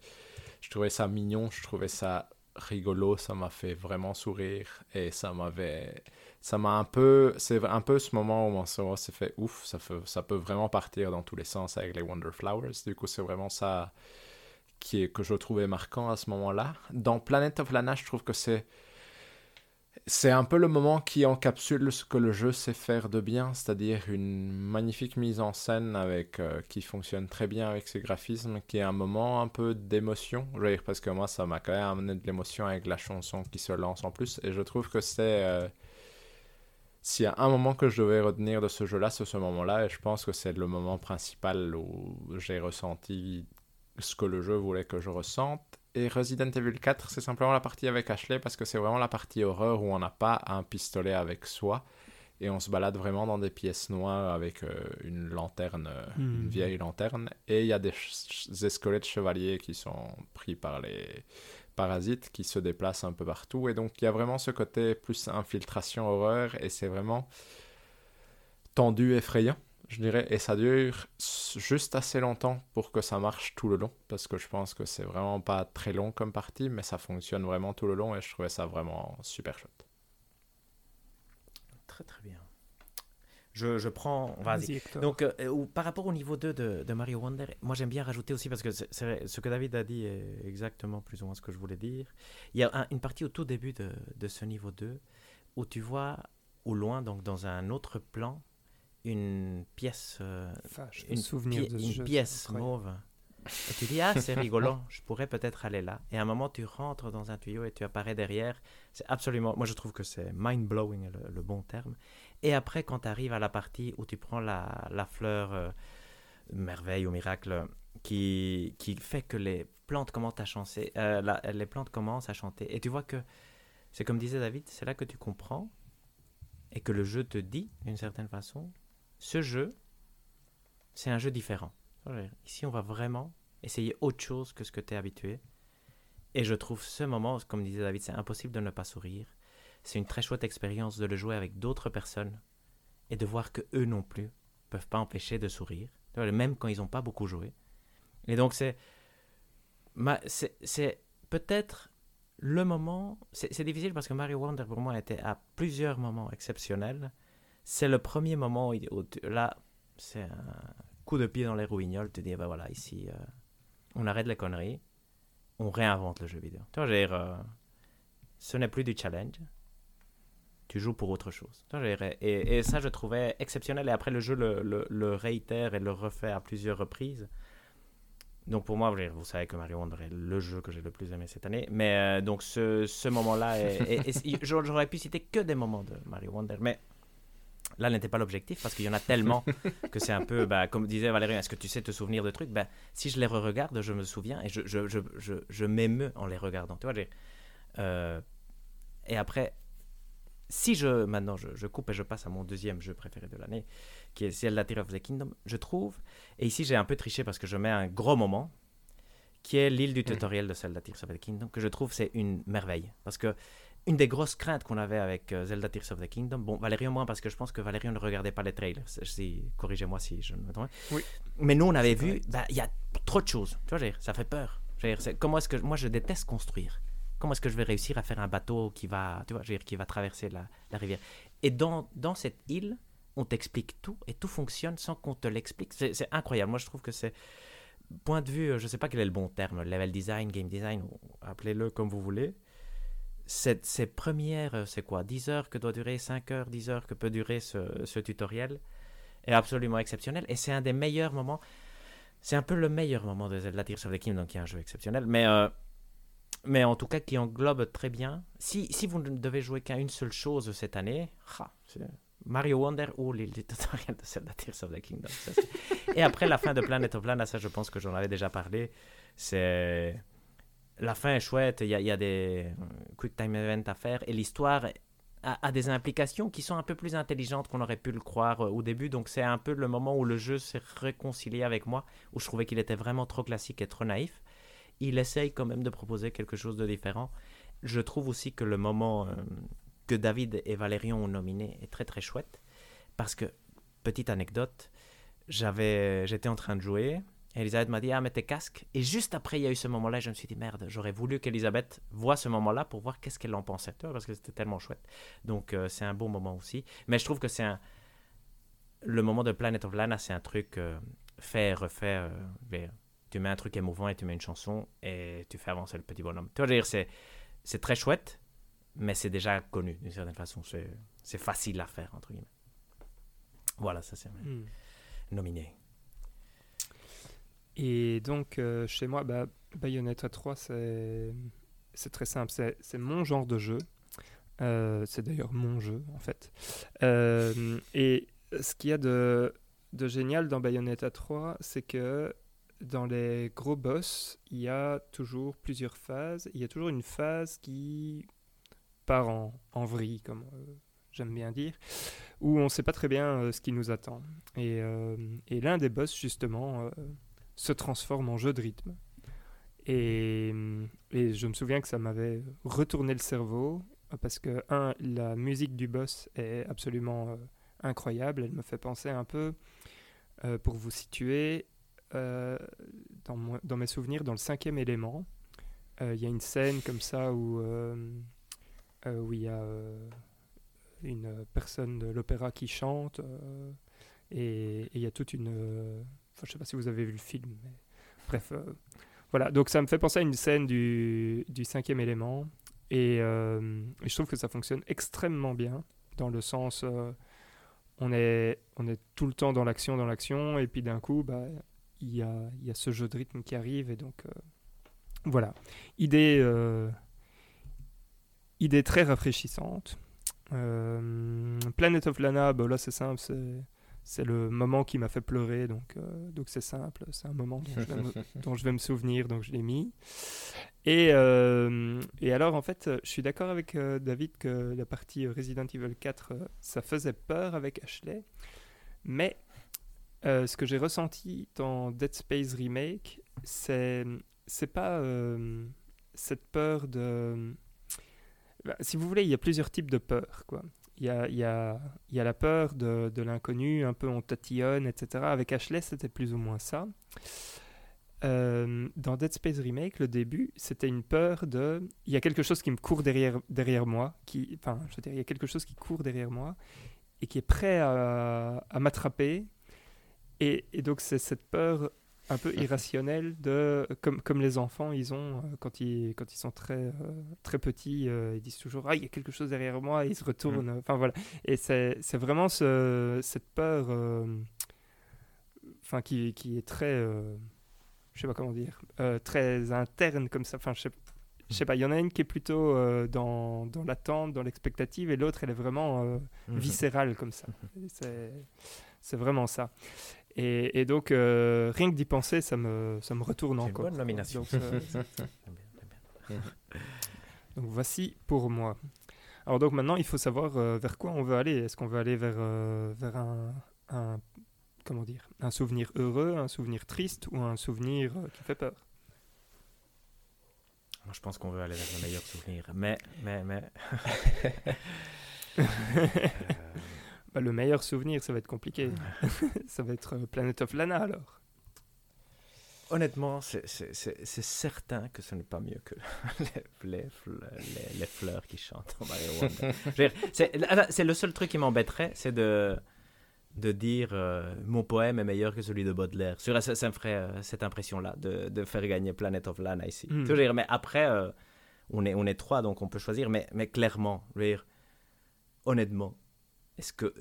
C'était bien, je veux dire, et c'est un bon moment, et c'est un très chouette moment, mais est c'est un truc très classique. Tu vois, je veux dire. euh, Tout à fait. et. euh, Non, on est d'accord. Moi, si je peux euh, partir dans l'étonnement, j'aurais tendance à soit dire les top 3 après avoir entendu Mhm. vos plaidoyers. Ah, mais c'est vrai, ça c'est intéressant. ça. Je dirais que c'est euh, les chants des piranhas dans Mario Wonder. J'aurais tendance à mettre le boss avec jeu de rythme Mhm. de Bayonetta 3 parce que c'est vrai que c'est très surprenant quand ça arrive, euh, que ça n'a pas, entre guillemets, ça n'a pas lieu d'être là. Et puis un des deux d'horreur, entre guillemets, que ce soit le Resident Evil 4 avec Ashley ou la fuite du début. Parce que je trouve que c'est aussi deux moments qui sont. qui sont. C'est c'est différent, mais qui jouent vraiment avec cette émotion de la peur d'une façon euh, assez bien faite dans les deux cas. Et euh, du coup, voilà. Ça, c'est- ça Mhm. serait mon avis en... après plaidoyer de chacun. Mais je sais pas si vous êtes Je peux, je peux donner un avis. Moi, j'aimerais bien, que, Ouais. que ce serait chouette à, à réfléchir pour l'année prochaine, qu'on qu'on donne pas de gagnant, parce que c'était chouette de partager les meilleurs moments. C'est tellement difficile, non? Et tellement personnel Mhm. finalement. On Ouais. est d'accord que pour celui-là, euh, en choisir un, c'est peut-être pas. euh, En fait, devons-nous Voilà, en est-ce choisir est-ce un qu'on ne dirait pas, voilà, on a donné nos trois meilleurs moments. Parce que voilà, celui-là, celui-là, que chacun donne son meilleur personnel. moment maintenant, et voilà, et, on, et comme ça on part tranquille. Non, c'est compliqué. Euh, rien à voir. Pour, pour moi, euh, j'en avais un quatrième vas-y. que je n'ai Ah. pas mis parce que finalement, euh, je me suis dit que la fuite du début de Dead Space Remake ouais. l'emportait, mais j'avais mis le début de, de Resident Evil Remake, Qui est très Mhm. euh, c'est-à-dire dans le village, quand on arrive la toute première fois, qui donne le même type de peur en fait que Dead Space Remake. C'est Parce que là, c'est beaucoup plus viscéral, parce que c'est euh, toute une foule euh, de, de, de fous qui, comment dire, qui nous pourchassent. mais qui est un peu moins. Enfin, je veux dire, parce que le début de Dead Space Remake, on n'a pas d'armes, etc. Donc, dans, dans Resident Evil, euh, on a tout de suite euh, une arme, on est dans l'action. Enfin, je veux dire, Mhm. on est quand même un, un héros euh, qui fait partie de la garde privée euh, du président des États-Unis. Donc, enfin, je veux dire, voilà. Euh, C'était pour ne, pour ne rien dire que je disais Non, mais c'est ça. intéressant, c'est bien. Donc bien. euh, voilà. Mon top pick sera Bayonetta 3, le boss avec le jeu de rythme pour moi. Parfait. c'est clair. parfait. Moi, je le donnerais aux fleurs, euh, et aux piranhas chantants de Mario. Ouais, moi, aussi, je pense. Donc, euh, mais c'est bien, laissons-le comme ça. Non, voilà, Impeccable. parfait. Oui, le- mais en, en même temps, quand on en a, quand on l'a introduite, euh, je savais que ça allait être Mm. compliqué. Mais c'est intéressant, c'est bien d'en toujours- discuter, je trouve. Non, et comme ça. Tout à fait. Euh, par contre, la prochaine, il va Là, falloir qu'on choisisse. C'est le ou la meilleure protagoniste. C'est le ou la personne, euh, le personnage, pardon, qu'on aime beaucoup cette année. Et là, je suis déçu qu'Hector n'ait pas pu jouer Ouais, euh, Mais je- Baldur's Gate 3 parce que sinon, je pense que. Probablement, probablement, c'est ce que malheureusement. Moi, j'ai Ah, pas assez bref. joué. Je peux vraiment pas les nominer avec ce que j'ai vu, malheureusement. Donc, euh, David, tu as mis Astarion Carlac euh, en un seul nominé. Euh, J'ai fait plus ou moins la même en mettant Astarion Carlac Gale trois petits points. Euh, parce qu'en fait, euh, je trouve que n'importe quel personnage de Baldur's Gate 3 devient un, un vrai personnage. Si, euh, si- si je suis tout à fait honnête, Incroyable. mon plaidoyer va surtout porter sur Carlac, mais Oui, oui, je, Ben voilà. je, je n'en doute pas, je n'en doute pas. Euh, pareil. C'est vrai qu'il faut en choisir Euh, un, messieurs. hein, Parce que sinon, Ouais, oui, mais on en- on en sinon, choisira dirait, qu'un. euh, toute la bande de Non, mais- Mario avec non, mais c'est que- Toad. Qui va battre Toad? Ne t'inquiète pas, Hector. on- David et moi sommes d'accord que ça doit être parfait, mais parfait, parfait. Euh, nominé numéro 2 pour David, c'est Leon Kennedy. Oui, ben, c'est Voilà. bien, c'est bien. Mr. Kennedy. Nominé Ouais. numéro 3, parce qu'il parce qu'il faut euh, aussi, c'est Bayonetta. Pour Hector, Ça, euh, nous les avons... Oui, c'est c'est full Nintendo, quoi. Mario, Link, Bayonetta. Simple. Full Nintendo pour vrai, c'est très C'est bien. une année Nintendo. c'est Donc de mon côté, euh, en fait j'ai mis Astarion, mais j'ai pas joué Astarion, donc du coup euh, je peux, euh, je peux tout de suite mettre Carlac, voilà, parce que ça c'est correct, c'est la bonne vraie meilleure réponse. J'ai mis Bayonetta, bien évidemment, chouette quand même. Et ouais parce qu'elle est quand même très drôle et, et elle a ce flegme incroyable euh, devant tout ce qui se passe autour d'elle.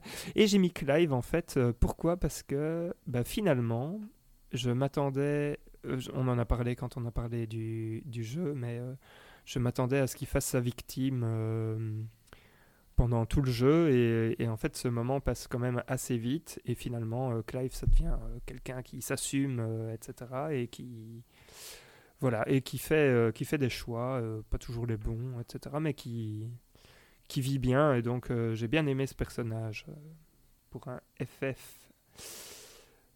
Et voilà, nous avons euh, tous nos nominés ici.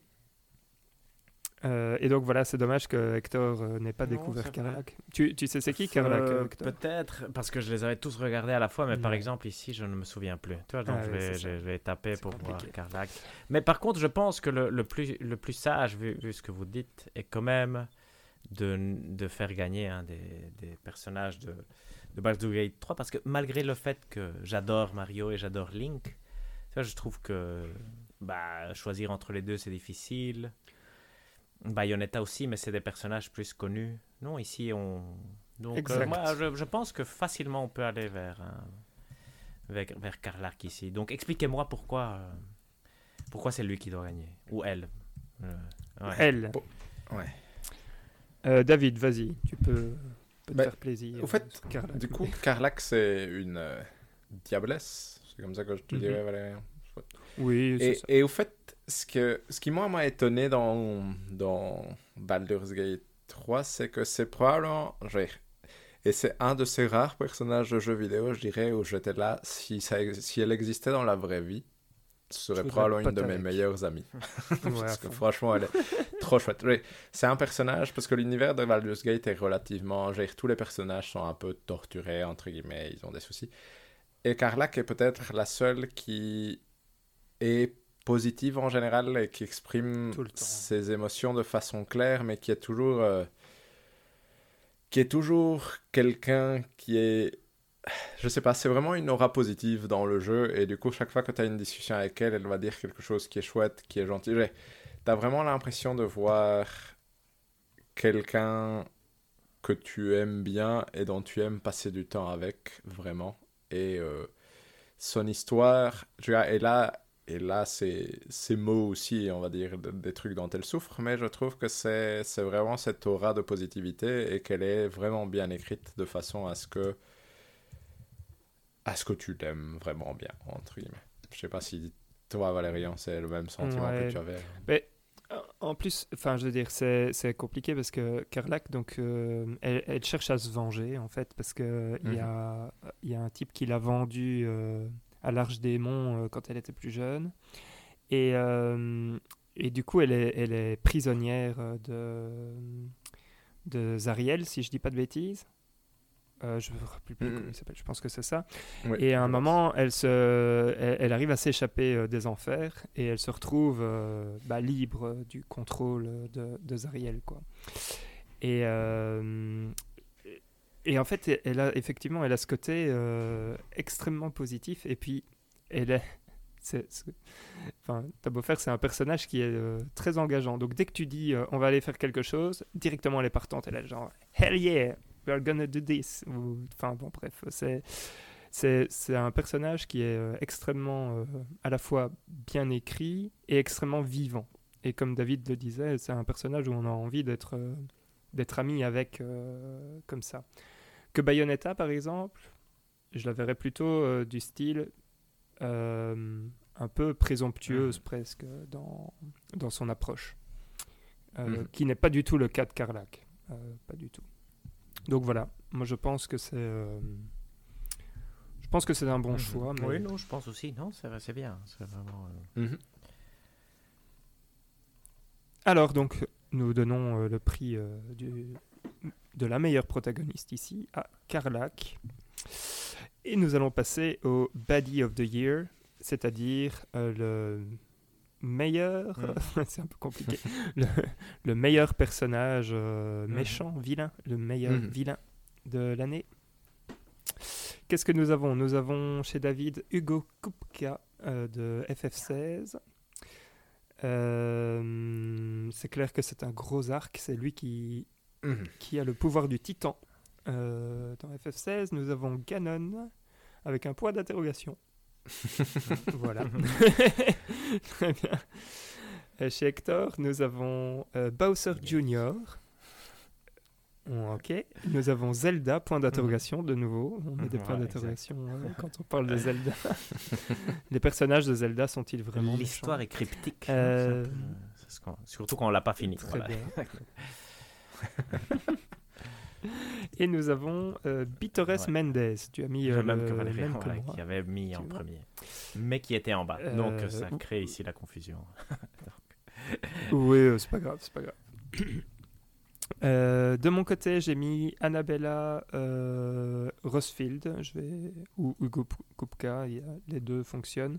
Je préfère Annabella dans ce rôle-là, mais mais pourquoi pas. Euh, j'ai mis et alors là, il faut que je fasse un, un choix. Euh, et alors, si je dois faire un choix, euh, je vais mettre Raphaël, le démon dans, dans le Baldur's Gate je 3. pense. Oui, c'est le, c'est le bon choix. Et euh, en nominé 3, j'ai mis aussi Bitores Mendes. Euh, Bitores Mendes, qu'est-ce que c'est? C'est le, c'est un des boss en fait. C'est le type avec son gros chapeau et sa grosse barbe euh, qui, Mhm. qui est en fait le, chef du village, non, si je dis pas de Resident bêtises. Evil 4. Oui, Ouais, c'est ouais. ça. Tout à fait. Voilà. Est-ce qu'il y a un méchant euh, qui, qui pourrait gagner ici? Un vrai Moi- méchant? Moi, je dirais que par rapport à FF16, vu qu'il y en a, il y a eu deux potentielles nominations, la raison pour laquelle moi j'ai mis Hugo Cupcap, c'est parce que je trouve que c'est lui qui est le plus présent sur euh, vraiment les 16 premières heures de jeu, je dirais. Et c'est lui un peu l'antagoniste dont tu... C'est pas l'antagoniste final clairement, mais c'est celui que le jeu te Ouais, met ouais. en avant et que tu sais que tu dois affronter. Et je trouve que sa présence est imposante, entre guillemets. Chaque fois qu'il est à l'écran, euh, tu, tu sais qu'il est là et quand tu l'affrontes au final dans le jeu, euh, je trouve que ça reste un moment intense et marquant et qui a vraiment ce cheminement jusqu'à lui, entre guillemets. Du coup, euh, du coup je dirais ça. Euh, Ganon, moi je l'ai mis pour être honnête parce que je trouve que dans les cinématiques, C'est vrai qu'il a l'air méchant. c'est c'est peut-être la fois où il a l'air le plus méchant et réfléchi de tous les jeux Zelda dont je me souviens, entre guillemets. Et du coup, je trouvais qu'il avait une chouette présence de méchant. Et euh, pour euh, argumenter ton, ton, ton Raphaël de Baldur's Gate 3, c'est qu'on l'aime probablement- bien, hein. C'est probablement une des seules présences qui est là tout le long du jeu, parce que je suis dans l'acte 3 et il est encore là.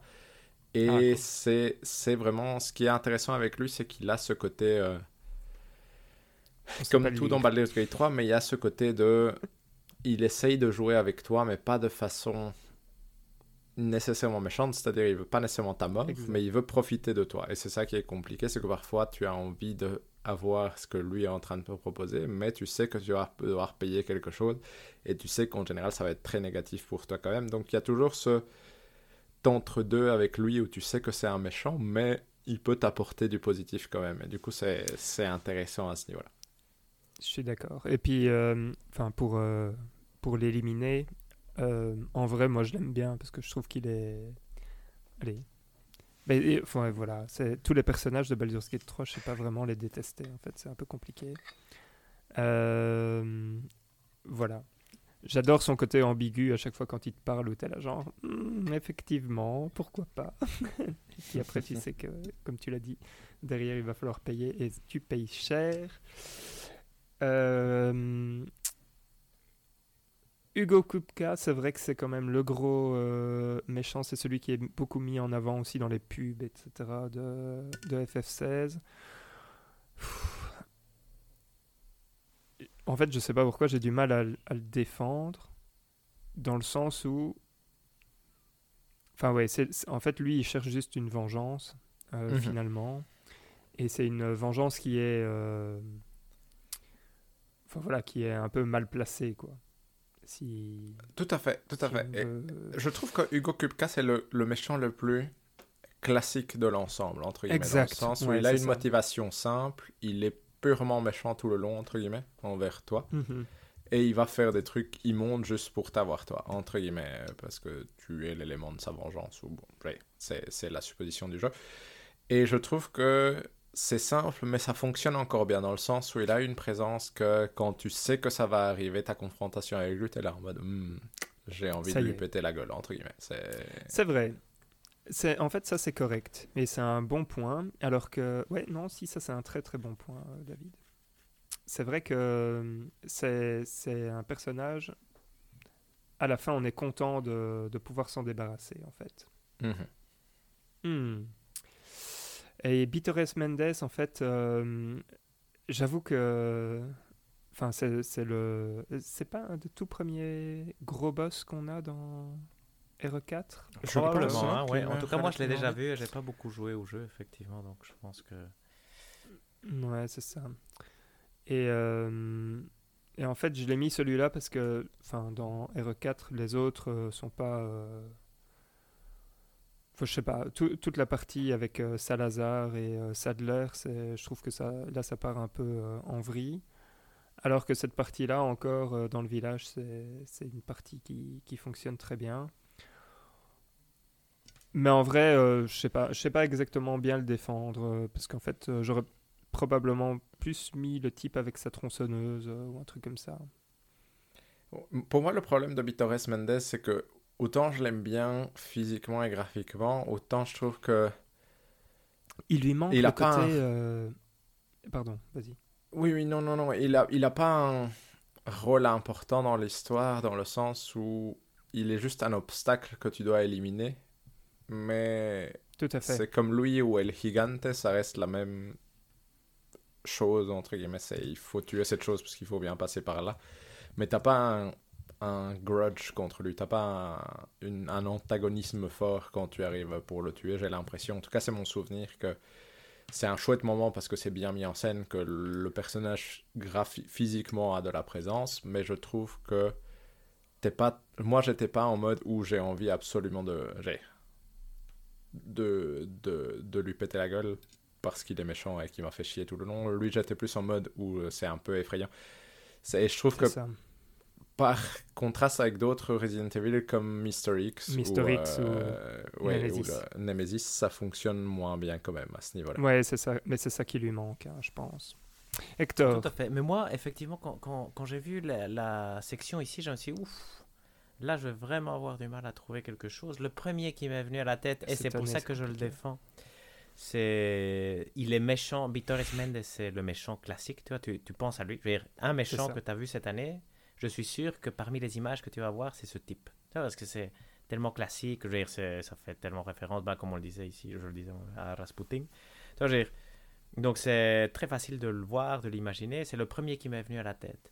Après j'ai réfléchi, je me suis dit, ah, c'est vrai qu'il y a Bowser Jr. Bowser Jr. c'est un des, un des personnages que je préfère. Dans, je, dire, je trouve que esthétiquement il est magnifique. Donc je me suis dit, ben voilà, moi je le nomine parce que c'est à ce moment-ci qu'on peut le nominer. Moi je trouve que c'est... et Je le trouve magnifique, dire, euh, on s'en fout. Je, je pense pas qu'il va gagner, mais je, je pense que s'il y avait trois Hector en train de voter, il aurait euh, trois votes. Voilà. Et, euh, et après, je suis dans une partie en Zelda Tears of the Kingdom où autant Yunobo que Sidon se disent Ah, mais ce, Hmm. ce personnage-là qui ressemble à Zelda, est-ce qu'il est gentil ou méchant? Et je trouve que cette narration de dire et de te faire douter est-ce que Zelda est méchante? C'est pas un mauvais truc. Tu je me suis dit, ah, c'est nominable. Autant j'ai pas de, méchant qui vient comme ça de façon marquante. Je me dis, ce moment où tu hésites et tu dis, ah, mais Zelda, est-ce que est-ce qu'elle est gentille ou méchante? Si elle est méchante, mais j'ai pas fini le jeu, pour moi, c'est clairement le meilleur méchant de, de, de l'année. Mais après, je- j'imagine qu'elle va pas être méchante et qu'il y aura des, des, des twists Mhm. de ce type. Ça, c'est le Voilà, souci. exact. Donc, euh, mais voilà, mais au Mais moment où je je suis- je me dis, ah ben voilà, il y a quand même ce, ce méchant-là en plus, tu vois, auquel euh, j'aurais pas pensé naturellement. Donc, euh, donc voilà. Mm. Ça, ça explique mes nominés, mais après, comme vous l'avez vu, j'ai plus eu vraiment du mal à choisir que, que vraiment Mhm. un candidat que, à part Bowser Jr., mais que je sais, euh, ça n'a pas de sens de le défendre. Tu vois, je vais perdre mon, voilà, je vais perdre mon énergie euh, sans raison. Donc. mais je, je tiens à lui mettre quand même petite mention d'honneur à, à un de mes personnages préférés. Donc ça marche comment? Il nous reste euh, Bitores Mendes, Kupka Ganon? Moi, je vois Kupka, non ou pas? Moi, moi J'ai j'aurais envie de l'impression. croire que Kupka est le vainqueur aussi. Ça marche. Venga.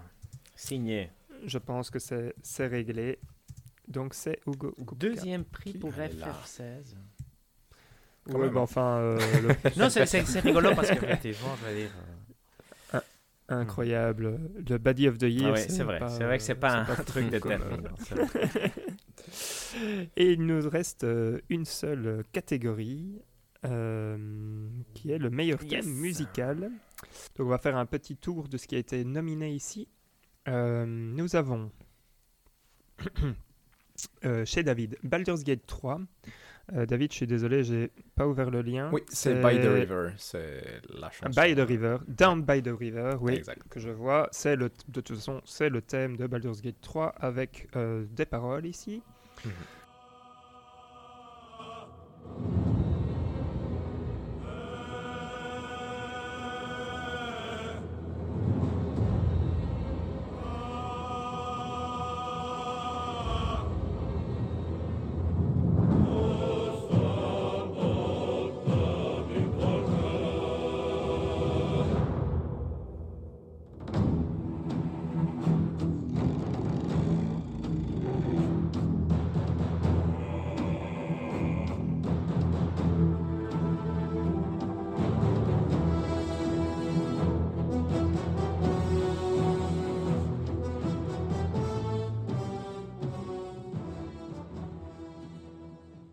Nous avons Progeny de Planet of Lana.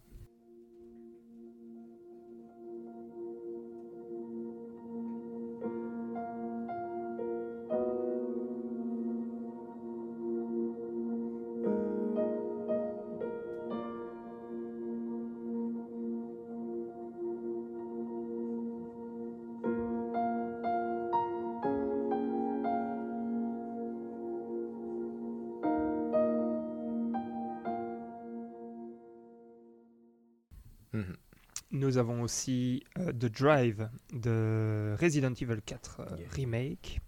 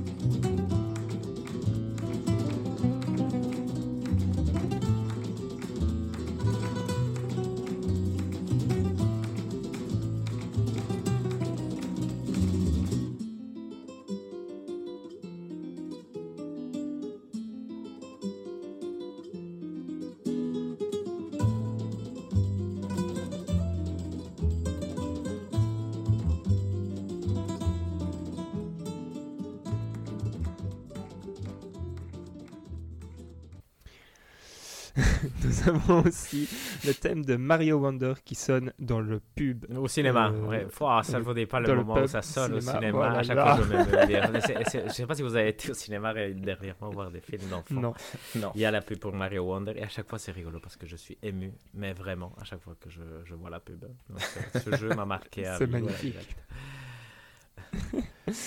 Euh, pour Hector.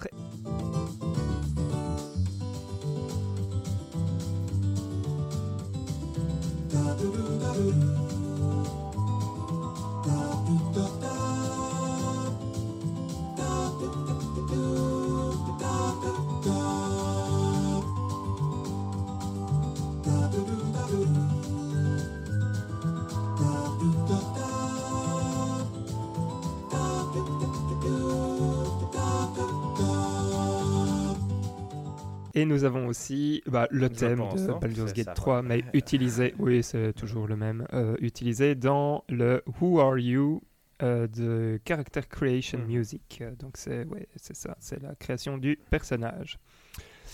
De mon côté, nous avons Progeny de Planet of Lana, qui a déjà été euh, mentionné. Nous avons le thème principal de Baldur's Gate 3, euh, c'est de nouveau le même. Et j'ai mis aussi le euh, thème principal de Metroid Prime Remastered.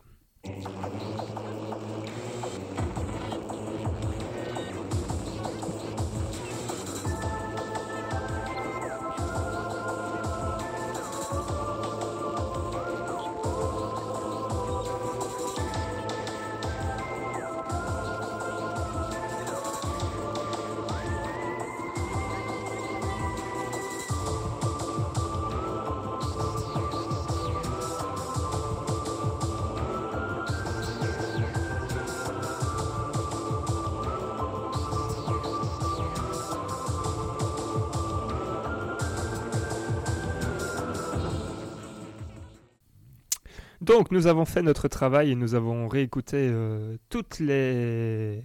tous les thèmes. Et il s'avère que euh, on avait l'impression d'en aimer un particulièrement parce qu'en fait on l'avait oublié, je pense. Hector, est-ce que tu es Tout d'accord ou pas? C'est vrai que The River est vraiment très très chouette. C'est vraiment, vraiment, vraiment très très chouette. Par contre, là je suis euh, sous le choc, hein, messieurs, parce que je me dis, Dis-moi.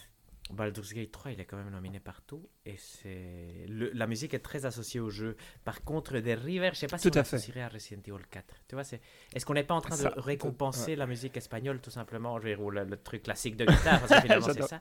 Mais j'accepte, hein, j'accepte. Mais moi, j'ai eu un moment d'hésitation. Tout à hein, fait. Mais moi, voilà. c'est... mais moi j'ai, j'ai un Oui, même oui. problème, entre guillemets, c'est que je trouve que autant tous les autres nominés ont plus de lien avec le jeu en lui-même, Resident Evil 4, moi c'est juste j'aime bien cette musique-là. Est-ce que c'est le thème de Resident Evil 4 Pas vraiment. Est-ce qu'on l'entend dans Resident Evil 4 Pas vraiment. Est-ce que je le ferais entendre à quelqu'un? Il serait là, ça c'est Resident Evil 4 Probablement pas. Du coup, c'est... C'est là où pour moi il y a peut-être. Moi je l'ai mis parce que je suis là-bas. Mais elle est je crois que ça fit ouais, la fait, catégorie. ouais. Mais. euh, Soyons honnêtes, si on veut vraiment être sur Resident Evil 4, on pourrait mettre le thème de, du truc de sauvegarde, C'est vrai. Aussi. Mais on est plus sur la musique que sur le jeu, donc là on est bloqué. qui est un peu Ouais, plus voilà, inquiétant.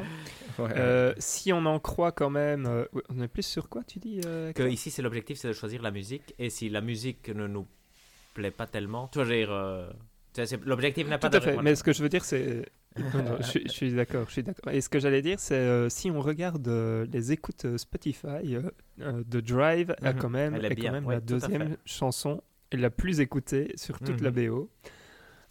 Ce qui montre que ça pourrait être, ça, ça peut en faire un thème du C'est vrai. Et c'est- bien. Non, mais c'est bien. C'est- Ça surprend, non? Comme ça. Venga, d'arriver. En fait, le truc, c'est, euh, ouais, je pense aussi. C'est bon. C'est un peu, ça fait un Allez, c'est peu, bon, voilà. on y va. The Drive. The. Drive, The River. Pourquoi dit The Drive. River? Ah, parce que Baldur's Gate c'était The River. Non, c'est parce qu'il y a presque c'est- Ouais, C'est les Ah, c'est vrai qu'il y a c'est the rigolo parce qu'il y a Rive. Je vais- Si t'enlèves le dé, on s'en fout. Je.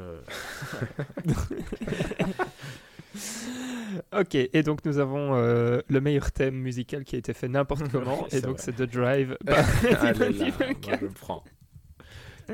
Moi j'étais confiant gagne en le mettant en plus. Je, je, j'étais mais- là, elle est trop bien, mais On, on est d'accord quand même que ça devait être euh, n'importe quel autre sauf celui-là.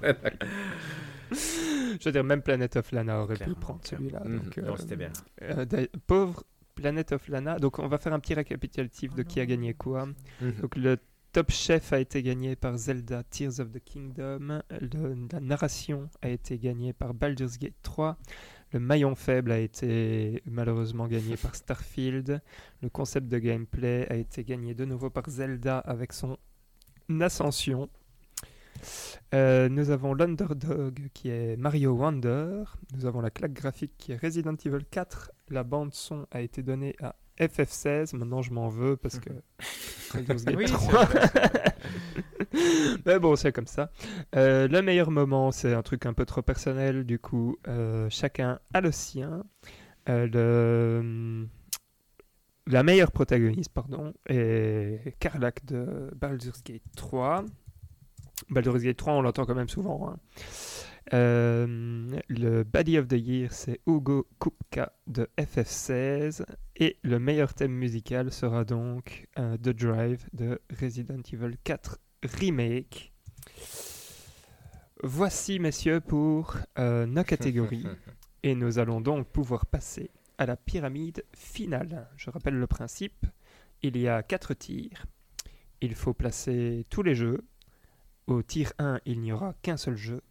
Au tir 2, il y aura deux jeux. Au tir 3, il y aura trois jeux. Et au tir 4, je vous laisse deviner le nombre de jeux qu'il y aura. Il y en aura donc bien 4. Parfois, il y en a plus. Mais curieusement, euh, il y a quelques années avec 5. Mais Euh, ouais, on s'égare, on s'égare. Et donc, euh, nous allons y aller. Euh, Est-ce que il faut... Est-ce qu'il y a des trucs sur lesquels on a vraiment besoin de discuter Je veux dire, Starfield, est-ce qu'il faut vraiment discuter de Non, sa c'est place vrai. C'est vrai qu'on peut facilement dire que. Non, Et y a- vu qu'il est maillon faible, je pense Je pense qu'on a un 4, triangle qu'on peut accepter. Non? Valérian, je veux dire, là, c'est- Oh, il y a- attends. ça demande une mini négociation, mais qui est de dire le trio de tête qu'on discutera peut-être à la fin va être entre Mario Wonder, Baldur's Gate 3 et Tears of the Kingdom. C'est accepté. Non, je pense que parce qu'il est chez David, il est chez Oui, moi, non, et je pense que c'est un peu le. Il y, a, il y a Resident Evil 4 qui frappe à la porte, et donc euh, je vais pas m'opposer à qu'il soit dans le tir 3. Parce que moi, il est dans le tir 4. Euh, C'est intéressant. Bon, je, je, je, pardon, je monopolise la parole et je veux pas le faire, donc allez-y, allez-y. Non, non, mais donc, attendez, parce que je veux dire, moi j'étais parti sur, euh, Les évidents. sur les trucs euh, voilà, qui me paraissaient très évidents. Euh, je pense que. Euh, Ah non, mince. C'est pas si évident. Starfield. Il y a que vu, non, il y a un pas- Starfield. Tant de Non. Starfi- Starfield est clair. Starfield est même très très clair. Je pense quand même qu'il y en a un deuxième qui est évident. Euh, c'est. ah Non, il n'y a pas d'évident. du tout Non, évident non Moi, je, euh, hmm. Vous êtes sérieux? Bayonetta 3, c'est pas évident Bah non, c'est pas moi, évident. je dirais, je dirais Planet of Lana en tir 3. Ça, c'est évident. Ah, Et ça, c'est dur, parce que si on arrive à ne pas le bouger, on est foutu. Hein. Ah non, Valérian est en tir 4. Pardon, j'avais Non, pas vu qu'il était en le- tir 4. Ouais, chez toi. Valérie, on a mis en tir 4. Je, je pense que le mia. 1 est évident. Moi, je pense que le, le plus évident, ma parce que je vais accepter tout à fait, c'est que Final Fantasy XVI devrait être tir 4 aussi. Benga. Je Bah, pense. Ça, c'est signé. Mais David, tu m'as mis, euh, tu m'as mis Ouais. le doute. Donc, Mais du c'est coup, bien, je c'est suis bien. content. C'est non, tout à fait, mais je, je, de je, t'entendre. je vous l'accorde Et ça- gracieusement. Ça permet de dire à quel point merci. FF16 a été une énorme déception aussi, parce que Starfield prend toute la lumière par rapport à la déception. Parce que FF16 est probablement un meilleur jeu, mais FF16, on l'attendait beaucoup, beaucoup, beaucoup plus. Non? Euh, pour info, je suis Ouais. le seul à l'avoir mis en maillon faible. oh, les enfants. Ouais, parce que moi j'avais Resident Evil 4, FF16 était juste après. moi, Ah ouais, tu vois, donc, Oui, mais tu as révisé ton jugement. voilà, exact, exact, 4, exact, exact. Mais voilà, voilà, voilà. C'est voilà. la raison pour laquelle il va monter jusqu'au tir 3. Exact, parce que j'étais vraiment prêt, jusqu'à il n'y a pas si longtemps finalement, de dire euh, Resident Evil 4, mon objectif dans la vie, c'est qu'il soit dans le tir 4. Mais euh, ce n'est plus le cas. Ce n'est plus le cas. Donc, Resident Evil 4 fait sa place au tir 3. Ouais, c'est ça. Euh, et là maintenant, euh, bah, du coup, il va falloir, euh, il va falloir se mettre d'accord. Euh, Dead Space Oh, Remake, hater de Dead Space là c'est ouais. Hector qui, qui, qui le Qui protège. est clairement le meilleur jeu de tous ceux qui ne sont pas dans le top 3. Là, c'est pour provoquer. Je suis pas du tout d'accord. ok, Dead Space Euh, Remake, là, tier 4, j'accepte parce que. Tir 4, on est d'accord. Non, je veux dire, C'est bien. non, mais oh, j'accepte, j'accepte. Donc on n'est pas d'accord, mais je vous l'accorde. ça, Moi, le problème de Dead Space Remake, c'est qu'il entre dans la même catégorie que Metroid Prime, c'est-à-dire que je n'ai pas spécialement envie d'y rejouer euh, après y avoir joué suffisamment de temps, Hmm. je considère, pour lui. En fait, là maintenant, on a un, un vrai choix à faire, c'est savoir euh, qui va en tir Tu 4 peux aller en tier 4. euh, Planet of Lana? entre, euh, entre Bayonetta Ouais. 3, Planet of Lana et Metroid Prime Remastered. Ça, c'est euh, le, le vrai truc. Planet of Lana. Euh, moi, donc, Lana. Si on en croit... euh, Bayonetta. voilà, j'allais dire si on, en, si on en croit le nombre de votes contre, ça devrait être Bayonetta. Je suis bien évidemment contre, mais... Moi, j'aurais tendance à plus la mettre majorité. Metroid Prime au Planet of Lana que Bayonetta, étrangement. Même si je sais que dans ma liste, j'ai fait l'inverse. J'ai j'ai pas mis, j'ai mis Planet of Lana au-dessus, mais C'est vrai que Bayonetta, on l'a fait, fini le quand truc même. qui se passe- Ouais. Planet Ouais. of Lana. Et, j'allais dire, le truc qui se passe, c'est que euh, pour euh, aller dans le sens de David, Metroid Prime, euh, c'est un vieux jeu, quoi. Enfin, je veux dire, je suis d'accord qu'on a mis Resident Evil Ouais, 4 tout à remake fait. en tier 3. Et, et, et- Starfield monte en tier 3 alors non, parce que justement. Tous les remakes passent en tier Voilà, 4 c'est vrai, parce que ce sont des vrai, remakes, sont de vieux, ça ce sont des vieux jeux. Jamais. tient, je refuse, je refuse de bouger Starfield. Tout à fait, tout à fait, tout à fait. D'ailleurs, euh, Je candidat. bougerais pour plus facilement Starfield en tier 3 que FF16. Oh, non, c'est faux, parce que les parties, les parties histoire de FF16 sont quand même euh, terribles. J'accepterais de mettre euh, Metroid Prime en, en tier Moi pas, 4. parce que Metroid Prime, c'est quand même un excellent jeu. On est tout à fait d'accord, mais c'est un vieux Mais jeu, l'argument ne se tient pas. Parce que Dead Remake- Space oui. est un excellent Oui, oui, tout jeu. à fait, tout à fait. Et moi, je suis J'ai accepté un, mais est-ce que je dois accepter tous? Mais c'est une... Je pense que le choix évident ici, C'est- c'est Planet of Lana est le pire jeu. Pourquoi est-ce qu'on le mettrait pas là où il doit aller? C'est vrai. Juste parce qu'il est petit. Juste parce qu'il est un petit, un petit Moi, je suis d'accord. Moi, je l'avais mis en Voilà, 4, Voilà, hein. tier 4. Moi, je suis Bon, d'accord. tier 4. Moi, je l'ai- Planet of j'avais mis... Lana, tier- tier 4. D'accord, Planet of Lana, c'est bon. Du coup, ça nous offre euh, plein de possibilités pour le tier 3. Bayonetta 3 n'ira certainement pas plus haut que ça. Mhm. Non, impossible. Metroid Et Prime, Et Metroid non plus. euh, Donc, attends, voilà. qui qu'on s'était mis d'accord. 4, Toutoum. Donc là, on est en train de. Et là, maintenant, il faut compléter la pyramide. Moi, je sais que Hector veut Mario Wonder en 1, mais j'ai du mal à ne pas mettre Non, Baldur's il l'aura Gate pas. Je comprends que vous ne mettez pas. Mario Wonder en, en 1, mais moi, je dois vous lancer un défi. Il ne l'aura pas. Jurez-moi, jurez-moi que Baldur's Gate 3 est un meilleur jeu que Zelda Tears of the Kingdom. Et là, je pense que c'est pas vrai. Tu vois, je veux dire- Et c'est là que j'ai du En mal. fait, non, je attends, suis attends. 100% Ok, convaincu que Zelda Tears of the Kingdom, si on était objectif et qu'on voulait pas suivre la hype du moment. Zelda Tears of the Kingdom est nettement meilleur que Baldur's Gate 3. Baldur's Gate Moi, 3 je est vais, je excellent, vais te exceptionnel. dire, mais voilà, ça c'est. Je vais, je vais euh, contrer euh, Zelda euh, de la même façon que je l'avais contré euh, quand on en a parlé. Je suis d'accord avec toi que si on devait en choisir un, probablement que ce serait lui, s'il n'y avait pas eu Breath of the Wild avant. C'est son seul défaut. hein. Voilà, exact. Mais C'est est-ce que c'est justifié?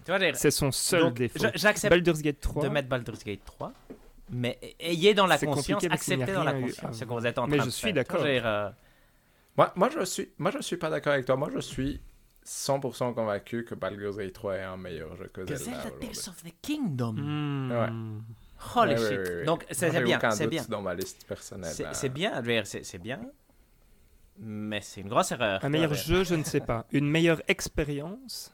Ah, c'est compliqué. C'est pas du tout les mêmes. c'est- Et c'est là euh, que moi, je, je suis prêt à sortir Mario Wonder de l'équation. C'est ma meilleure expérience, effectivement, de l'année. Baldur's Gate 3, Allez, c'est bon. j'ai du mal Wonder. à comprendre Tac. comment il peut être... Je, je pense que vous n'avez pas assez joué à celle de Tears of the Kingdom. Dire, euh, pour ne pas...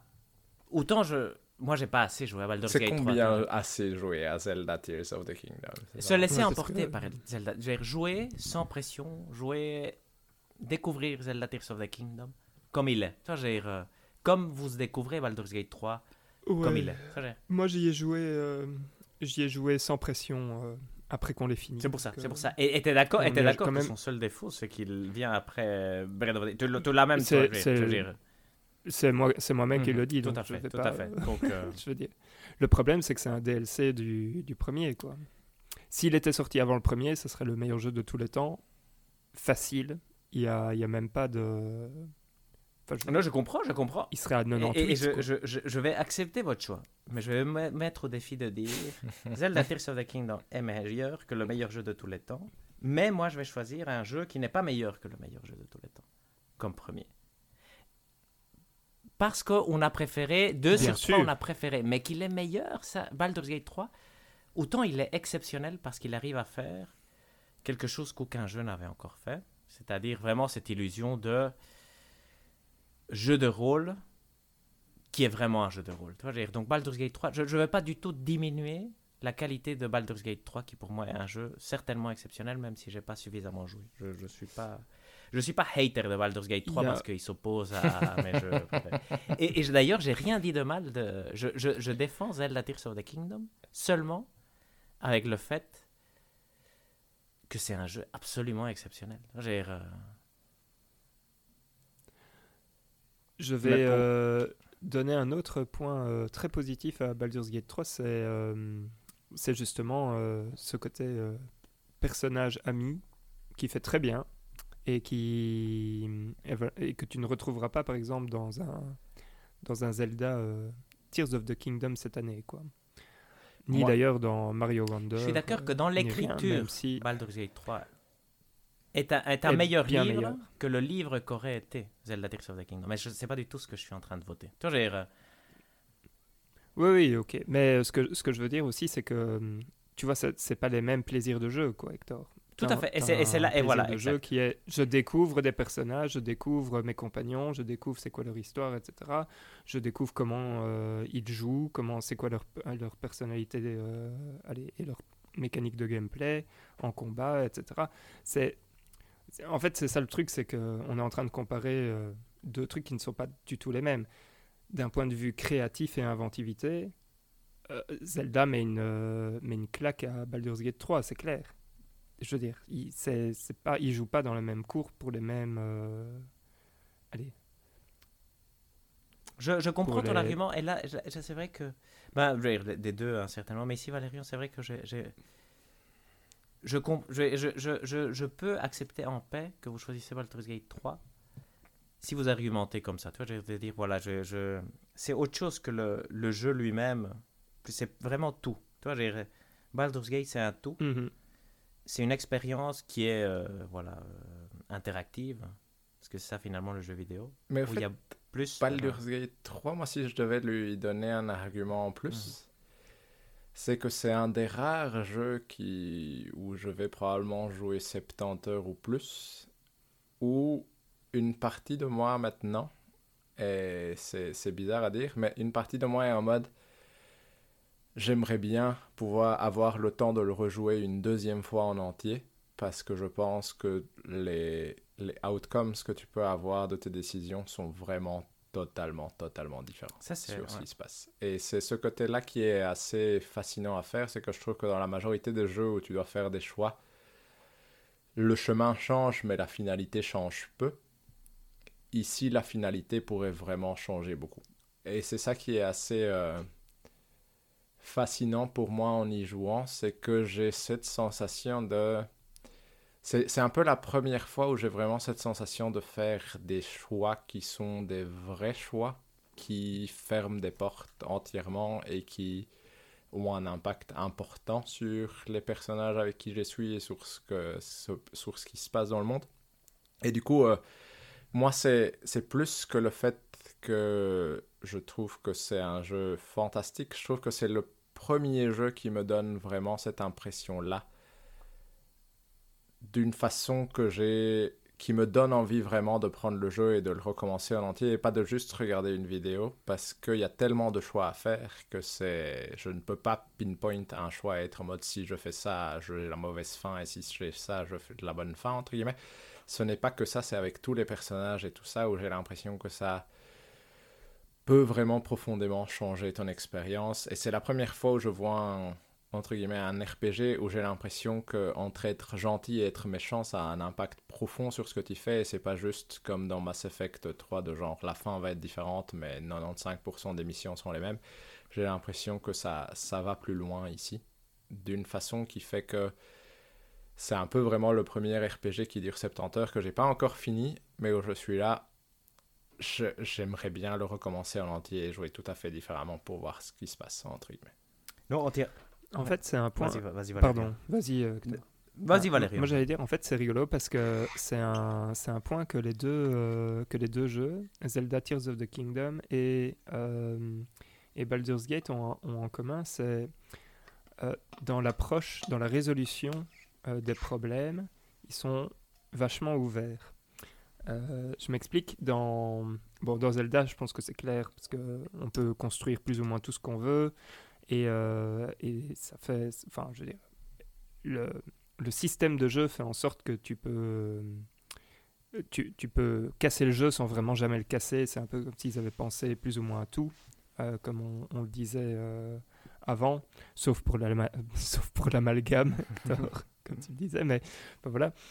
Euh, et euh, dans Baldur's Gate 3 aussi, tu, tu as euh, cette liberté de ah, je dois faire, enfin, je peux, je peux faire ça parce que c'est jamais je dois faire. En fait, c'est toujours je peux choisir de faire ça ou pas. Mais après, quand tu décides de le faire, tu as euh, une myriade de possibilités de le faire aussi parce que dans ton approche, tu n'es pas cadenassé à ah oui, je dois absolument utiliser tel type de sort sur tel type de truc pour faire euh, avancer euh, ou des trucs comme ça. Et, euh, et je trouve qu'en fait, c'est beau parce qu'on est en train de discuter la première place sur les deux jeux qui laissent le plus de liberté aux joueurs pour décider de comment est-ce qu'il va décider d'avancer euh, dans son aventure en fait. Et donc, je pense que c'est légitime de, de les avoir tous les deux ici. Moi, personnellement, si je devais euh, dire de 2023, il n'en restera qu'un, euh, voilà, je, je prendrais Baldur's Gate 3 parce que pour moi, l'expérience de Zelda n'est pas liée à 2023, mais plutôt liée à, Breath of the Wild, euh, malheureusement, pour lui. Et donc, en gros, il a déjà été récompensé pour ce qu'il propose cette année encore, quoi. Voilà un peu mon, mon point de vue. Vas-y, il y, a- y plusieurs points, mais c'est très bien, Valérie. Moi, moi aussi, je suis d'accord. S'il faut, s'il faut garder un jeu par année, gardons Breath of the Wild et gardons Baldur's Gate 3. Ça, c'est évident. Mais c'est pas la question. Tu vois, dire, euh, c'est quel est le meilleur jeu des deux. Ah, Et donc, c'est là. Par contre, je suis entièrement. dire, si si c'est ça le jeu de dire. Il faut le voir comme le truc où tu en gardes un et l'autre et les autres disparaissent, ben effectivement, c'est beaucoup plus utile de garder Baldur's Gate 3 parce que la grosse évolution, les leçons à apprendre, les plus importantes sont dans Breath of the Wild, effectivement. Ça, c'est entièrement d'accord. Avec David, je, pense que il disait effectivement ce que donne Baldur's Gate 3 et je suis entièrement d'accord avec lui. Ce qu'il a fait, c'est rendre crédible cette idée de tu as des choix et tes choix vraiment définissent ton aventure à 100%. Tu vois, je veux dire. Donc, évidemment, tout l'intérêt du jeu, presque. Non seulement il est intéressant la première fois, mais il est intéressant à être rejoué. Ça, je suis entièrement d'accord. Et ça, c'est son gros, gros point fort, et je pense qu'il est exceptionnel là-dessus, donc ça, il n'y a, a vraiment aucun problème. Si je devais défendre euh, Zelda Tears of the Kingdom, je dirais que dans 10 ans, il y aura un meilleur jeu que Baldur's Gate 3, mais il n'y aura pas de meilleur jeu que Tears of the Kingdom. Et ça, je suis presque certain. Euh, Mais après, je suis entièrement d'accord que la mouvance fait qu'il faut choisir Baldur's Gate 3 maintenant, mais je pense que dans 5 ans, on dira Hmm, c'était, il est excellent Baldur's Gate 3, mais qu'est-ce qu'on a fait en oubliant Je veux dire, Comme un peu comme on a voulu récompenser Hades pas 2 au lieu de The Last of Us partout, de dire euh, Ah, est-ce qu'on n'a pas juste voulu être. euh, faire trop les malins? Tu vois, j'ai. euh, Moi, je suis pas d'accord parce que moi, je trouve que il y a plusieurs choses pour moi. De un, Zelda Tears of the Kingdom m'a pas agrippé plus que ça, Mhm. dans le sens où c'est pas un jeu où j'ai et j'ai envie nécessairement de me replonger à à fond. Mais moi, j'ai deux, joué 4 heures à Baldur's Gate 3. qu'il Toi, j'ai- tout- l'argument ne, ne fonctionne pas. J'aurais pu jouer plus. Tout à pas fait, joué. mais- Donc, euh, dire, tu peux pas utiliser un argument. Mais- moi, j'ai mais- pas. dire, il faut un peu sortir. Non, de- non, non, mais ce que je veux dire, c'est que je trouve qu'il y a aussi toute une partie de l'intérêt de Zelda Tears of the Kingdom qui ne s'adresse pas à moi, qui est le les ajouts de construction de choses avec ton Ultra Hand. C'est chouette dans le sens où tu peux créer tout ce que tu veux, mais au fond, moi, j'ai créé euh, un wagon avec un truc derrière 95% du temps, et c'était ça la solution qui fonctionnait, entre guillemets. Du coup, je trouve que c'est chouette, mais je trouve que les ajouts qui ont été faits à ce Zelda ne fonctionnent pas tant que ça et sont peut-être légèrement superflus dans certains aspects ou compliquent des choses qui ne devaient pas l'être de compliquées, pour être honnête. Je, suis entièrement d'accord et je, comprends ton point, mais je trouve que ici dans l'argumentation, c'est euh, c'est intéressant parce que je trouve que là, tu utilises des arguments que j'essaye de ne pas utiliser, c'est-à-dire de critiquer l'adversaire pour, pour que gagne le bon. Parce que je trouve que c'est injuste de critiquer Zelda comme ça, parce que c'est facile à faire, mais de dire, ben oui, moi j'ai pas construit euh, un, château volant, tu. Mais en fait, je joue maintenant beaucoup à Zelda ici. J'ai recommencé à jouer. donc, euh, je, je, ré- réexpérimente le jeu. Il faut pas construire de. Il faut construire juste effectivement ce, wagon où tu mets un crochet dessus pour être content. Tu vois, c'est pas un mauvais truc que tu ne fasses que ces trucs simples. Effectivement, il y a des trucs encore plus complexes que tu pourrais faire, mais beaucoup des puzzles demandent une solution relativement simple, et c'est ça aussi qui est chouette. Donc, je ne suis pas d'accord en disant, effectivement, ça a complexifié le truc, mais souvent la solution reste simple et te récompense suffisamment bien. Même si je, vois aussi, je veux dire, ce côté quand on pense à Zelda Tears of the on va penser à tous ces trucs qu'on va devoir mettre ensemble et ça a l'air alambiqué et compliqué. Donc, euh, donc je suis d'accord de mettre Baldur's Gate 3 euh, en tier 1 parce que je trouve que c'est un excellent jeu et qui fait effectivement ce, ce truc de enfin donner euh, cette, cette possibilité de croire à un monde où tous nos choix sont déterminants. Mais je pense vraiment que c'est pas un meilleur jeu que Zelda Tears of the Kingdom. Mais le problème pour moi, c'est aussi, c'est un peu le même argument, c'est tu y as joué 4 heures tu ne sais pas dire ce que ça fait, du coup, la sensation d'avoir les choix. Tu vois, c'est ça un peu mon souci. euh, Je suis d'accord, mais honnêtement, dans Zelda, tout c'est ce que que, tu parles beaucoup de sensations de tout ce que vous m'avez expliqué, c'est juste des choix. C'est juste des, des- des- un, un- un prompt qui te dit choisis ça, choisis ça, choisis ça, où tu as un million de choix. Et c'est rigolo ce qui arrive. Mais ça, je trouve pas ça incroyable. Je trouve ça difficile à faire, un très grand travail, Mais très parce très que bien. tu ne l'as pas expérimenté, c'est ça mon argument. C'était en train de. Tu es en train parce de que dire moi, que dans le 4 côté, heures, genre, t'es en tu- train de tu- me tu dire- vois pas ça du tout. Mais, mais non, mais moi, ce que je suis en Les train de te dire, c'est que tu me sors l'argument que Gate 3. Zelda te permet de faire n'importe quoi avec l'Ultra Hand. Et moi, je suis en train de te dire oui, mais tu finis par faire un wagon avec un, une hélice dans le pet pour que ça Mhm. roule.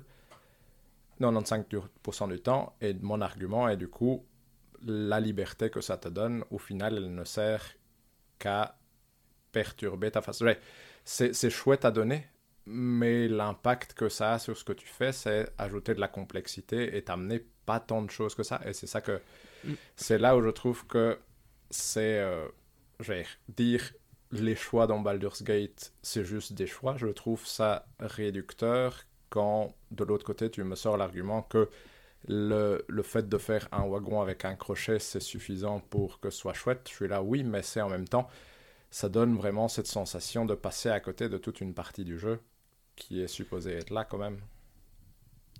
Moi, je pense qu'il y a un, un point euh, qui, est, qui est correct, qui est que si on avait dû choisir entre Baldur's Gate 3 et Zelda Breath of the Wild, c'était Breath of the Wild qui aurait probablement gagné, pour son côté wow factor.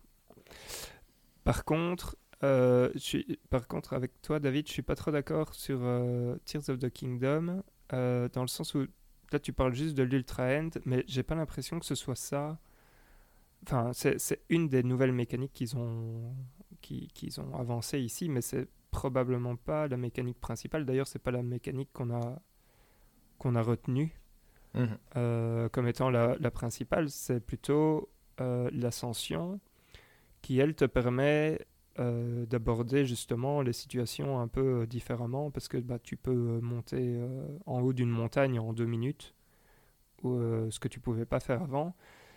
Pour en fait, pour un bien et pour un mal, parce que qu'est-ce qu'on a bien aimé dans Breath of the Wild, c'était aussi ce côté gérer la stamina, euh, etc., qu'on ne doit plus faire dans, dans ce deuxième opus, en fait, vu que vu qu'on a ce pouvoir qui nous permet, en fait, de, de voyager beaucoup plus facilement, euh, librement.